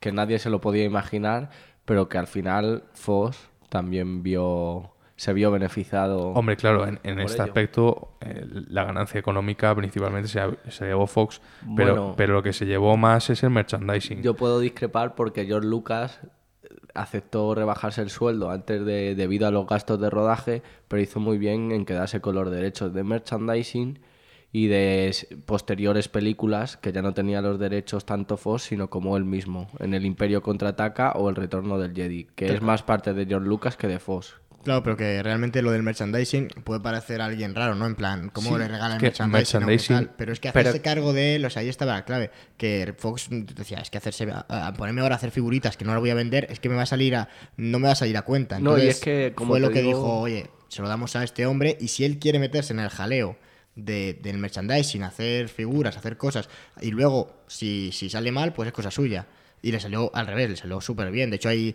sí que creo que, que conocéis un poco, no os puede hablar Claro, alguno de los dos sobre, sobre cómo, bueno, cómo fue, un desastre también. ¿no? Eso fue un desastre también porque... Pero eso es lo que te digo yo. Eh, por aquel entonces, por el contexto histórico, o sea, hasta Star Wars, pongamos que no se ha todavía rodado ni estrenado, hasta este Star Wars ninguna película había, había, o sea, ningún merchandising de ninguna película había superado a lo que es la película en sí, ni siquiera se la había acercado por asomos beneficios. O sea, fue a través de Star Wars que cambió el marco como lo conocemos hoy en día. Hay que tener en cuenta hoy en día vemos fácil el merchandising, pero que hasta aquel entonces ni por asomo se podían pensar que, con, que, merchandising iba a superar a la película. ni siquiera Star Wars hay que, tener en cuenta que, tiene muchos personajes, es una película familiar, podría considerarse esta casi infantil la primera, ¿no? Y esto es una mina para, para vender hacia los niños, ¿no? O sea, realmente sacar una figura de cada personaje, pero inicialmente no tenían ninguna, ninguna figura, vendían humo. Porque es que em, contrataron a, la empresa que desarrolló las figuras de Star Trek y esta empresa quebró. Quebró a los tres meses del estreno, o sea, tres meses antes del estreno. Y entonces eh, decidieron dejar en, manos de Kenner eh, la fabricación de los juguetes. ¿Qué pasa? Que en tres meses no te da tiempo a hacer los moldes de todos los personajes, y, promocionar esos juguetes, ¿no? Entonces se les ocurrió una idea de marketing que a mí me parece la más loca de la historia, que es em, que en las navidades de ese año todos los niños querían tener las figuras de Star Wars. Como no había, lo que hicieron es mandar cajas vacías, que fueron 600.000 cajas vacías, que ponía, em, era una escenografía de los personajes, que la serie de personajes que iba a salir, y dentro un par de vales que ponía vale por cuatro figuras de la serie Kenner de Star Wars, que podrás adquirir a partir de marzo. Tú imagínate ser un niño en esa, en esa época, ¿no? Que siempre te, te esperas el, el, regalo material, ¿no? Y estás deseando jugar ya con ese juguete, que te den una, una caja de cartón y un vale. Que, bueno, pues todos los niños que recibieron este regalo estaban contentísimos porque iban a poder tener figuras de Star Wars, ¿no?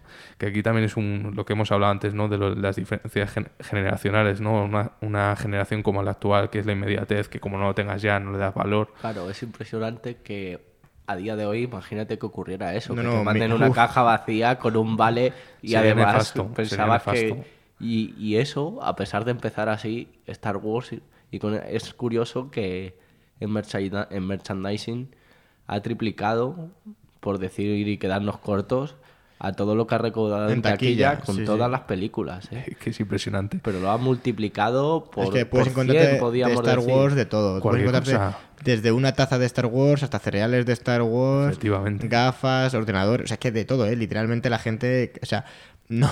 Todo lo que se Star podía Wars- hacer de y, sin, con- merchandising y se ha sin hecho. contar Sí, sí, en sí. videojuegos. Claro, bueno, en ese videojuego, de hecho, hubo, por ejemplo, se va a estrenar ahora. Porque el videojuego, Star Wars tan solo el de- videojuego está a la par casi que lo recaudado con todas las películas. Claro, y, solo y el que se ha invertido pues, bastante. No hemos ¿no? hablado Por de ejemplo, LucasArts, que, que es la, la compañía que creó Lucasfilm, especializada en videojuegos. Que ahora mismo el testigo, que, que imagino que es lo que vas a comentar, David, lo tiene, lo tiene cogido Disney con EA, que tiene la licencia Efectivamente, que, que iba. eh, mm, de hecho, creo que vosotros mismos estáis esperando el videojuego, ¿no? Eh, Está Fallen reservado. Order, me Fallen parece que Order. se llama, Star Wars Fallen Order. Y, y tiene cierta. re- o sea, la gente. principal. 11 de noviembre del la- lo espera. 2019. Pues fíjate, la gente lo espera y es un videojuego de una película y no es el primero. Estaremos hablando ya de saber qué número, ¿no? Igual el videojuego, no sé, número 35 que se saca de Star Wars, porque ahora me corto, igual, Fácil, igual hay más, ¿sabes? Sí, sí, hay bastante. Yo recuerdo jugar hace muchísimos años uno para ordenador de Amenaza Fantasma, que ahora le veo y digo, Qué madre mía, pero lo, qué recuerdo muy bien, o sea, había inversión ahí ya, ¿eh? Era un juego muy largo, con Sí, y, para- y- y antes de eso, que porque esos son videojuegos, al fin y al cabo, digamos, a plataformas y consolas que surgieron en la última década de, de los noven- de 900, o sea, podamos decir de los 90 en adelante, 85 en adelante, pero también había muchos libros y juegos de rol Sí, luego- antes y ahora han sacado más y nuevos con Disney. Y recreativas Pero también, anda. recreativas. Nintendo en los 80 tenía bastantes juegos también, como el Super Star Wars, que es un juego de plataformas así bastante complicado, la verdad.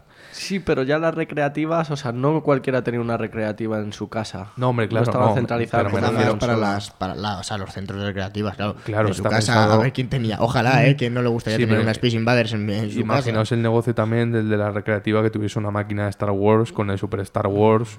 O sea, es que eso era un, un negocio asegurado.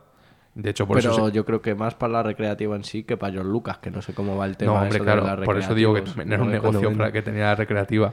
Y luego también vieron ahí un negocio las, las propias, la propia industria de los videojuegos, ¿no? Por eso también fue listo y creó LucasArts y que desarrollaran ellos sus propios videojuegos, ¿no? Que no dependiesen de terceros. Sí, obviamente lo que po- podemos decir y no podemos catalogar jamás es a George Lucas como tonto. No, no, a, a luego, pesar de solo haber como director- dirigido y centrado en Star Wars. Como director, bueno, porque, a ver, es un gran director, pero por ejemplo, una de las películas, la, el episodio 5, ¿no? Eh, realmente. No la dirige él. Claro, no, no está dirigida por él y es de las películas de con mejor valoración, por decirlo de algún modo, ¿no? Es de las La más, más queridas. mítica, Yo diría que, que si hay- se hace una encuesta, pues posiblemente, de hecho, se la habrá seguro hecha la encuesta, ya que no hay, ¿no? Hecho de Star Wars, pues la- la- el episodio 5 es el preferido y no está dirigido por George Lucas, ¿verdad? Que, es, que me parece muy curioso, que, que al final todo el mundo, realmente, el director de... Bueno, eso también de dice la, mucho por su la parte. quinta ¿no? película es Es Irving Kessner, perdón. Eso, es que no me salía. Prefería no decirlo yo, porque ya tengo fama de fallar en todos los nombres. Y este hombre, o sea, fíjate quién, quién conoce a este tío, ¿no? O sea, le preguntas a cualquier persona y te dice George Lucas. ¿Quién, quién va a dirigir Star Wars? Star Wars, George Lucas. Pues no. Y, y quiero decir que es curioso también cómo ha sido capaz Lucas de ceder su ego y dejar a otro puesto, di- dirigir la- su película, porque al fin y al cabo era su película y su historia, y que no, y que no, o sea, no obsesionarse en dirigirla a él, que es mía, es mía, es mía. Él- Habría en- que haber vio- visto cómo de viable era. Igual estaba, igual después de lo que el caos que fue la anterior, dijo, no me meto yo en este fregado, ni harto. No, le, le creo que dejo- fue. le dejo a otro. Creo recordar que fue algo un poco más fortuito porque, eh, por lo visto, estaba más empeñado en grabar Lucas el Holiday Special, que no sé si sabéis qué es, que es un es un un especial que hicieron para televisión para las Navidades, que se estaba rodando justo el mismo año que se rodaba el Imperio contraataca. Eh, casualidades de la vida, el Holiday Special es un, eh, Special es un mojón de, de- una calidad terrible, con deciros que sale Chihuahua con su familia y tiene una serie de problemas con el imperio de licencias y demás, o sea, un, un despropósito. No tiene ningún sentido ahí en Cacique, en una casa árbol, o sea, un, un sinsentido. Y, y en este Holiday Special pues salía, por ejemplo, también la primera aparición de Boba Fett en, en- en dibujos animados. O sea, era como una programación especial de Navidad para los niños con, con parte de serie, eh, el mojón este de comedia americana con, con Chihuahua, Han Solo, que es un despropósito, y lo podéis encontrar en YouTube, de hecho, dura creo que una hora y poco. Y por esta tontería creo que no dirigió el, el Imperio Contraataca y tuvo que dejar de él el testigo y él estar como supervisor eh, de Irving Kessner. Y casualidad de la vida que para mí es la mejor película de Star Wars. Por, a, nivel de acción y de aventura me parece que es excepcional, vamos. No sé. Y también en Sí, banda sonora me parece que es la más mítica de todas, porque tiene, aparte del, del título inicial ¿no? de Star Wars, el, el leitmotiv de, de la fuerza, tiene la marcha imperial, que yo creo que es el, el sello de Star Wars, el verdadero sello de Star Wars y de, y de la maldad del imperio, ¿no? No sé. Sí, comparto contigo esa reflexión. Además, es la, de hecho la primera película en que nos muestra Yoda. Así al que ya Adrián ya le tienen con Y- para, para- para mí también, sinceramente, es la que más me gusta y la mejor de Star Wars. Pero no, no solo eso, sino que en la sexta creo que tampoco la dirigió él. O sea, que ya le gustó y vio que a lo mejor ceder no era tan malo. Efectivamente, sí, la sexta tampoco la dirigió él, aquí ya sí que se me escapa quién es el director, pero también estuvo en, en un papel secundario. Y, y de las precuelas no sé si él graba todas o solo graba una también. Creo que Si no la me equivoco, amenaza la- fantasma las dirigió seguro. las tres. eh, las tres películas están dirigidas por George Lucas. Creo que sí, que ella sí que metió mano él. Que igual, eh, igual tenía que haber seguido cediendo. ¿eh? Sí, igual, igual, por eso es lo que le dice la crítica ahora. Aunque mira ahora, él no es el director. Bien es verdad que los estilos también los puede marcar Disney y eso influye, pero tampoco es que hayan mejorado mucho. Bueno, eso ya opiniones. ¿eh? Yo defiendo más que vosotros por lo que hemos hablado eh, alguna Sí, otra ya, vez. ya Defiendo que los últimos más. Jedi a mí no me parece tan mala como el despertar de la fuerza, fíjate. A ver, a mí James Abrams me ha decepcionado más que Ryan Johnson. James Abrams. eh. Sí, bueno, es verdad, es Sí. ya acostumbrado a JJ. pero, pero sí, sí, efectivamente. eh, Abrams no. A ver, es que realmente. Tampoco me quiero meter Igual a ahora nos calla la boca nuevas. en la que estrena este año. Tampoco me quiero meter yo ahora a hablar de las nuevas porque pues, ya, ya veo venir el debate Ahí y es, una hora sí. una hora de otro podcast, claro, de, de guerra, así que De guerra total, porque sí, sí. yo soy un detractor total de las nuevas. efectivamente, así que bueno, vamos a como- centrarnos, yo creo que, que en el origen, que aquí está la clave porque es que hay mucho que, de lo que hablar, Sí, yo porque me, me parecería importante comentar esto en España, pero recapitulando un poco, eso no que hubo en Estados Unidos, porque habíamos comentado que en 35 salas pero luego luego llegó se extendió mucho más no Eh, debido al éxito pues tuvo claro que, saltar a, a muchas otras Sí, además es que la, la campaña publicitaria fue nefasta, o sea, no, no hicieron una, una buena publicidad. O sea, tengo una, una serie de frases que, que son espectaculares. Este verano llega a tu galaxia Star Wars, la historia de un chico, una chica y, el universo. O sea, parece una peli de amor más que una peli de aventuras o, o lo que creemos que es Star Wars, ¿no? Sí, pero al fin y al cabo es la esencia del cine también japonés que he dicho yo del Kamamao. Es todo lo, la industria de ciencia ficción que ha generado después, yo creo que es el, el éxito. Perdón por este apunte, que es opinión mía, pero yo creo Sí, que básicamente pero me refiero al fin y al cabo el argumento Sí, es pero la, pero la publicidad que se estaba haciendo. El o sea, yo- eslogan- yo, el leo por es ahí este absurdo. eslogan, claro, y no me llama la atención, digo. sea, Sí, no, no tiene punch. Yo sin- ahora. sin ver pero el también cartel- tienes que decir en la época que está marcada. Es que aún así, aún así, Adri, Es malísimo. quiero decir, eh, eh, un chico, una chica y el universo, de, ver- de verdad, o sea, Un Yo, chico, una creo- chica yo sigo diciendo que la mentalidad ahora que podamos tener nosotros no es la misma A que marcan viene- los 70 ni los jóvenes de los Me- 70, pero Me viene, luego. me viene la imagen de los dos cogidos de la mano y corriendo por el universo con la canción de Tartes ahí. Na, na, na, na, na, na, na, na. O sea, es terrible el eslogan. Eh, otra, otra frase es una odisea que llega al límite de tu ima- imaginación y lo supera. ¿Qué, qué- que qué eso me mierda parece es una sobrada. Eso lo debió escribir. George Lucas. o sea, eso suena a George. Lucas. eh, po- Pon que, que hasta el límite y más. Y más. porque somos la, más allá. la leche. Pero ¿estás seguro? Sí, sí, y más. O sea, es que absurdo. Y luego esto que también me ha parecido curioso porque lo, lo enfoca en, en un tiempo, ¿no? Que, que siempre está la duda de cuándo se hizo Star Wars o, o dónde transcurre Star Wars, perdón. Eh, siempre dicen una galaxia muy muy lejana, pero no te dicen el tiempo. Y aquí sí te lo dicen. En el año 3000, cuando las naves surcan el espacio y bla, bla, bla. En el año 3000.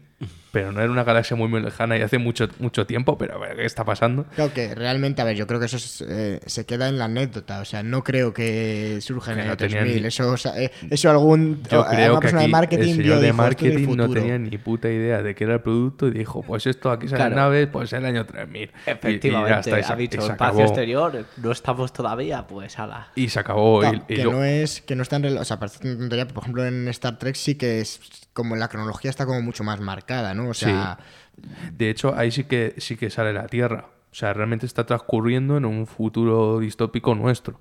Pero Star Wars en ningún momento hacen referencia a la Tierra, es Claro, otro es, universo. un, es un mundo inventado, Claro, podemos decir empieza otra es- galaxia. Star Trek es que realmente es como más realista en ese sentido. O sea, te Sí, eh. plantan como que en el 63 está el primer contacto entre los extraterrestres y los humanos, y que son los vulcanos, y a partir de ahí es cuando van un poco desarrollando toda la historia, cuando hay ya conflictos. Pero- realmente en Star Wars te dicen que es un. O sea, que, que no sale la Tierra, que es una cosa totalmente inventada en un universo paralelo. Hay que decir que existe la Tierra en, en de esos Star Wars porque sale ET. ET sale en una amena- eh, la amenaza fantasma. De- O lo digo en serio, en, un- el Senado. muñeco, Hay ¿no? un- En el Senado hay un- una delegación que son cuatro muñecos de ET, que esto es un guiño que le hace Lucas a Spielberg. Sí, pero de- no, pero no quiero decir con eso, aparte que puede ser el guiño a Spielberg, te lo compro, pero que salga la Tierra, porque salga, porque salga T, no creo que fuera Yo tengo esperanza, lo que Adrián. quería. Yo tengo esperanza de que sea real Star Wars. Yo, yo creo, yo- a ver, yo creo que sí, el, el éxito que tiene Star Wars va a y traga de eso básicamente de porque ya desde un principio ha dicho que es una historia, o sea, que es una historia fantástica. O sea, no le busques sentido no, a- no. A, la, a la No, realidad, como está- puede ser en, claro, en. Star Trek, que mame de planetas reales y que sea una historia de ciencia ficción. Esta es una historia, como se puede decir, una historia de Star Wars. O sea, es un mundo que ha creado una galaxia, digamos, inventada. Es y fantástica. hace- Y, hace, y hace mucho tiempo. Todo o sea, eso es puede ser que cuando la Tierra estaba en la prehistoria, pero es que en la Tierra no te lo nombran. No, no, O sea, no. es que no sí, tiene nada que ver. Eso en realidad lo comentábamos casi de manera anecdótica, porque está claro que, que no tiene relevancia. O sea, no, no es como comentábamos en Star Trek, que sabemos ubicar a la Tierra, ¿no? Aquí es que la Tierra no existe. O sea, esto realmente es una ambientación pura y dura en la que no se ha tenido en cuenta la Tierra pa- y son viajes espaciales y, y ya está. Es o que sea, ni se ha no- tenido en cuenta. Y como él ha dicho antes de las naves que no tienen aerodinámica, es que él no busca hacer ciencia realista, de hecho. o lo realista, sino Otra él- cosa clara son las explosiones y el sonido en el espacio, que no- una odisea en el espacio no tiene esa, esas Claro, porque aquí, bueno, va más para el espectáculo, ¿no? Eh, Efectivamente, realmente. de Claro, hecho- y en contar su historia en el fondo del cómo él lo ha visto y en más espectáculo. Él, él Sí, no, bueno, no- no- quiere imagina, ser base sí. ciencia como a lo mejor puede ser otras películas de ciencia ficción, ni es lo que le interesa. Y luego también hay que darle ahí el sello a Ben Bart, que, que lo hemos pronunciado así un poco por encima, que es el diseñador de sonido. Y el hecho de sonorizar una nave con el bramido de, de un elefante, un coche derrapando y un cerdo, que es el cazatai, pues a mí me parece asombroso que al tío se le ocurra que esos tres sonidos juntos, en diferentes niveles y con una modulación o lo que sea, eh, cree el sonido de esa nave, que al final son sonidos emblemáticos. O sea, yo escucho un sonido de un blaster y sé que sale de Star Wars.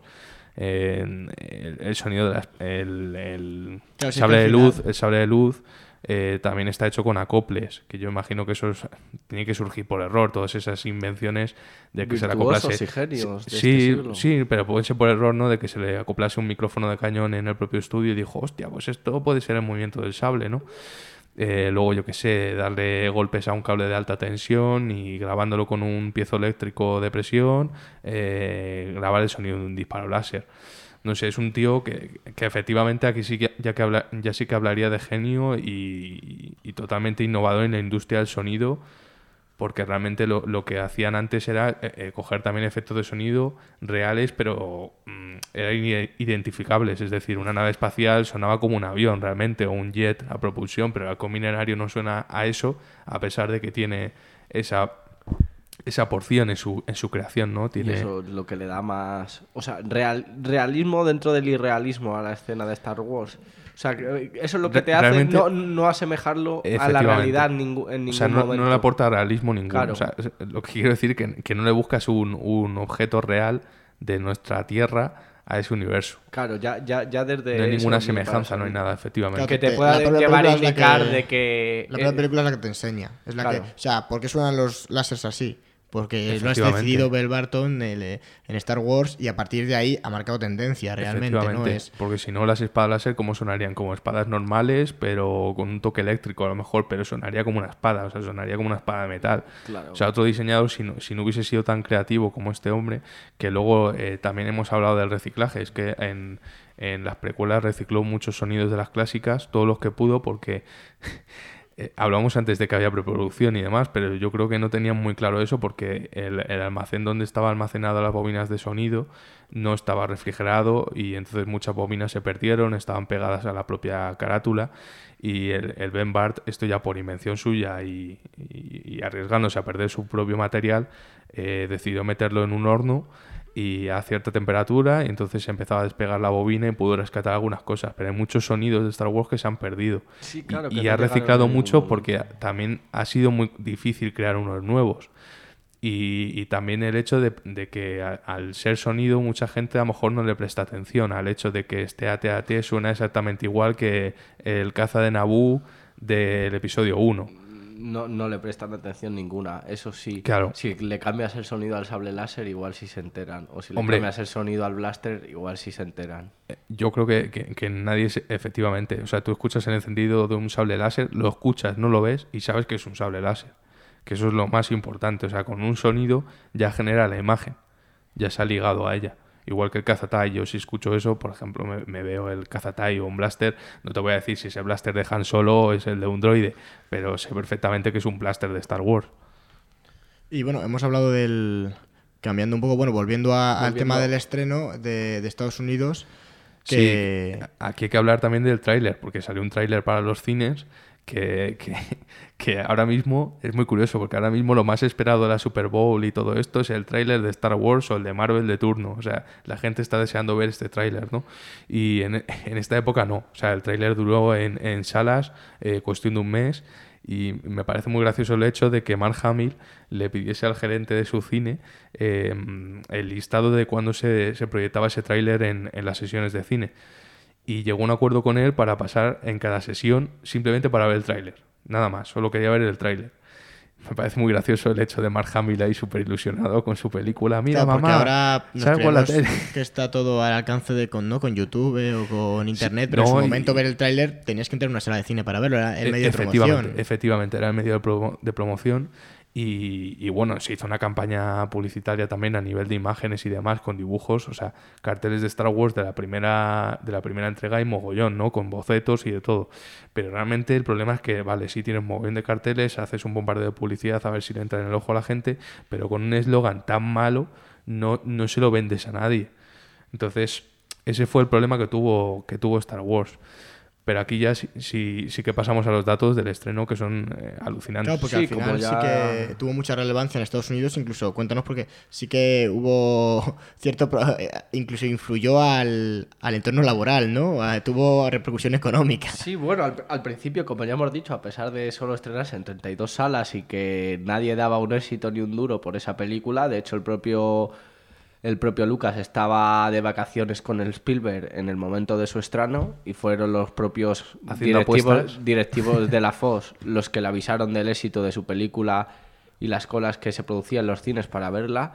No conozco mucho de su posterior, como habéis hablado antes, reestreno en más cines, pero sí puedo decir que en apenas tres meses pues recaudó más de 100 millones de dólares, teniendo en cuenta que la Free solo perdió 10 millones de dólares. Que ya, o sea, perdió, quiero decir, que ya parecían unas cifras estratosféricas, pero en tres meses Y que mucha gente Ga- ganó no fue al 90 más. o sea, para, para ir a ver la peli, ¿no? Sí, si no sí. me equivoco, esto lo leí yo por ahí. Eso ahora mismo te lo confirmo. eh, Se calcula que alrededor de 300 millones de dólares de pérdidas por el asentismo laboral el día del estreno de Star Wars. Madre mía, qué 300 bueno. millones de dólares Que de sería el día del, del reestreno, ¿no? Porque me extraña Sí. a mí mucho que el primer. O sea, yo imagino que es que ahí lo, lo desconocemos, pero, pero que habría una especie de reestreno para el principio en 30 salas. Es imposible que quepa tanta gente. O sea, imagino que habría un relanzamiento. Sí, claro. dar éxito dirían, De- esto de- hay que volver a lanzarlo y seguro que hubo un reestreno o algo Pero así. no, pero no creo que dura, o sea, mucho el reestreno de 32 salas, que fue como empezó, digamos, en el día 1, al reestreno llamado no creo que hubiera mucho tiempo de diferencia. No, no, Pero claro. sí, yo, yo, yo también mm, creo, o sea, y estoy que se seguro a de, de que se volvió a lanzar y que se refiere al posterior relanzamiento y no solo al del 32 salas porque, Porque, no cabe. desde luego sería sorprendente Pero que todo el un- mundo pensara que no va a haber nadie y de repente el primer día en 32 salas lo reviente. Porque claro, la publicidad mala, George Lucas de vacaciones malo, pensando me van a despedir y no me van a volver a dar un duro No, no, para hacer nada y de repente así, va todo el mundo. aún así lo reventó el primer día. Quiero decir que las, tres, las 32 salas que se llenó hubo colas y colas de Hombre, pero yo creo que ciento- es- hubo cientos de mucho boca a personas. boca, porque al principio es que realmente, por mucha publicidad que, que hubiera, como hemos comentado, había era más o menos desconocido, o sea, se desconfiaba mucho. Lo que pasa es que yo creo que, que a poco que, bueno, los primeros días fuese la gente y dijera, guau, esto Hombre, mola que, que lo flipas. Hubo proyección a través de cuñas radiofónicas también. Entonces, a lo mejor la gente también, inspirada por eso, eh, se acercó, ¿no? Pero yo creo que el boca a boca vino a raíz de- del preestreno. Efectivamente. Que ahí ya sí que había pase de prensa, pase de productoras y demás. Entonces ahí ya la publicidad sí que se, se, se, se- se volvió positiva. Se ¿no? volvió positiva con respecto a los eslogan de antes. Y esa es la cifra, oscilaron en torno a 300 millones de dólares por asentismo laboral, porque la gente no fue a trabajar. Eso en Estados Unidos y, en Estados y, Unidos. bueno, aquí el- en España Sí, también tuvo cierto impacto, aunque al principio tampoco se, come- se, se estrenó en muchas salas. Sí, comentar un poquito en España, en realidad solo en Madrid se estrenaron en solo dos salas de las 500 que había, por ejemplo, Qué, qué Una de ellas es la Roxy, creo que son recordar. el cine, el ci- la sala Cinema y el Rossi B. Y fue un éxito total. Ya se había estrenado en Estados Unidos. Aquí la gente hizo colas y colas. Aquí, aquí y no sé colas. cuánto tardó, a, ver, a lo mejor sí que tardó un poco en, llegar aquí. Sí, tardó un poquito Mm. más, unos meses. Fue en el mismo 77, pero unos meses tardó en llegar Pero aquí. sí que luego se estrenó en más salas o solo se estrenó Sí, en lo- luego incrementó después del éxito claro. que tuvo el estreno, ya se sacó Claro, en más me salas. Pero que el día del visto estreno. venir en Estados Unidos no fueran previsores aquí en España y dijeran, pues igual esto se ha gustado allí tanto, aquí Ya. también gusta. O sea, se han faltado tanta gente a trabajar Sí, para verlo. pero igual teniendo aquí- en cuenta el contexto social, Sí, un poco de la época que en España está en una transición, por eso siempre estoy en con- y no, no estaban muy adecuados a ver cine de ciencia ficción Y el como propio- pueden estar en el América propio con las no- series. el propio doblaje no daba un duro por la película. Sí, o sea, Constantino Constantino Romero Romero, decía, no sé qué narices estoy haciendo, qué cosa más friki, ¿no? Y ahora, luego, ¿quién, quién no le conoce, no? Por efectivamente, o le, sea, le conoce por por, por Mufasa, eh, Darth Vader y Colchones Lo Mónaco. O sea, Sí, sí, sí. Son, sus Son- tres pilares. la marca. Y claro, eh, la gente estaba entusiasmada con la película, a pesar de hacer las colas, eh, la gente salía imitando, co- encontraban un palo por la calle y empezaban a luchar con palos imitando las luchas Jedi. Van a luchar. Oh, Dios mío. Y, la- y- y mucha gente volvía, volvía a lo que parece hoy algo extraño y más con los precios del cine puede ser, volvían al día siguiente para volver a ver la misma peli. para volverla a ver. Es que cosa en, que su, hoy en en di- su época tuvo que ser impresionante, porque aquí lo vemos y hablábamos antes de remasterizaciones y demás, pero a nivel técnico, eh, para el 67 está genial, o sea, eh, es, fue muy innovadora y la gente en el cine, mucha gente diría, hostia, ¿y esto, esto cómo lo han hecho, no? Lo tuvo que flipar y, a- y además, si lo estamos flipando ahora, imagínate en época, ¿no? Yo tengo otra anécdota graciosa en el preestreno. Eh, la calificación era para todos los públicos, pero a raíz de que en el preestreno había un niño en la sala y empezó a llorar ante la escena de Darth Vader cuando estrangula al capitán Antilles, que es el, el soldado rebelde que aparece nada más al principio de la película y le estrangula, ¿no? Le pregunta por los planos y se lo carga.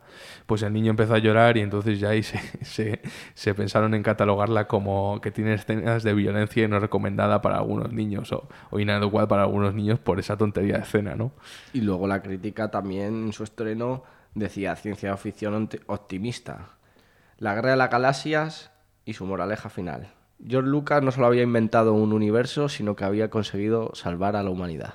Anda. Fíjate, eh, podían, ha- podían haber hecho, joder, suena, los críticos estuvieron, estuvieron más inspirados que el marketing en Estados Unidos. Sin duda ¿eh? alguna. Y tras su pase en el- por el Festival de Cine de San Sebastián, tras su pase por el Festival de Cine de San Sebastián, muchos críticos, de hecho, ya se dieron cuenta en- por aquel entonces, en 1977, de que a pesar de que, como hemos dicho, es una película que tiene su inicio y su cierre, posiblemente deriva- derivaría en, Sí, en en todo lo que ha creado posteriormente, en más secuelas. O sea que ya allí no lo vieron como una sola película a pesar de su cierre en tal. Y si quieres ya, por ir terminando, eh, pues comentamos justo eso, ¿no? Cómo a raíz de toda esa película, pues a nivel a la industria eh, hubo varios aportes. Hablamos de THX, hablamos de Industrial Light and Magic, que ya hemos mencionado algo de del, del podcast, pero por comentar co- concretamente del que, hemos, del que menos hemos hablado, de THX, THX. que bueno, eh, recoge ese nombre, ¿no? De, esa,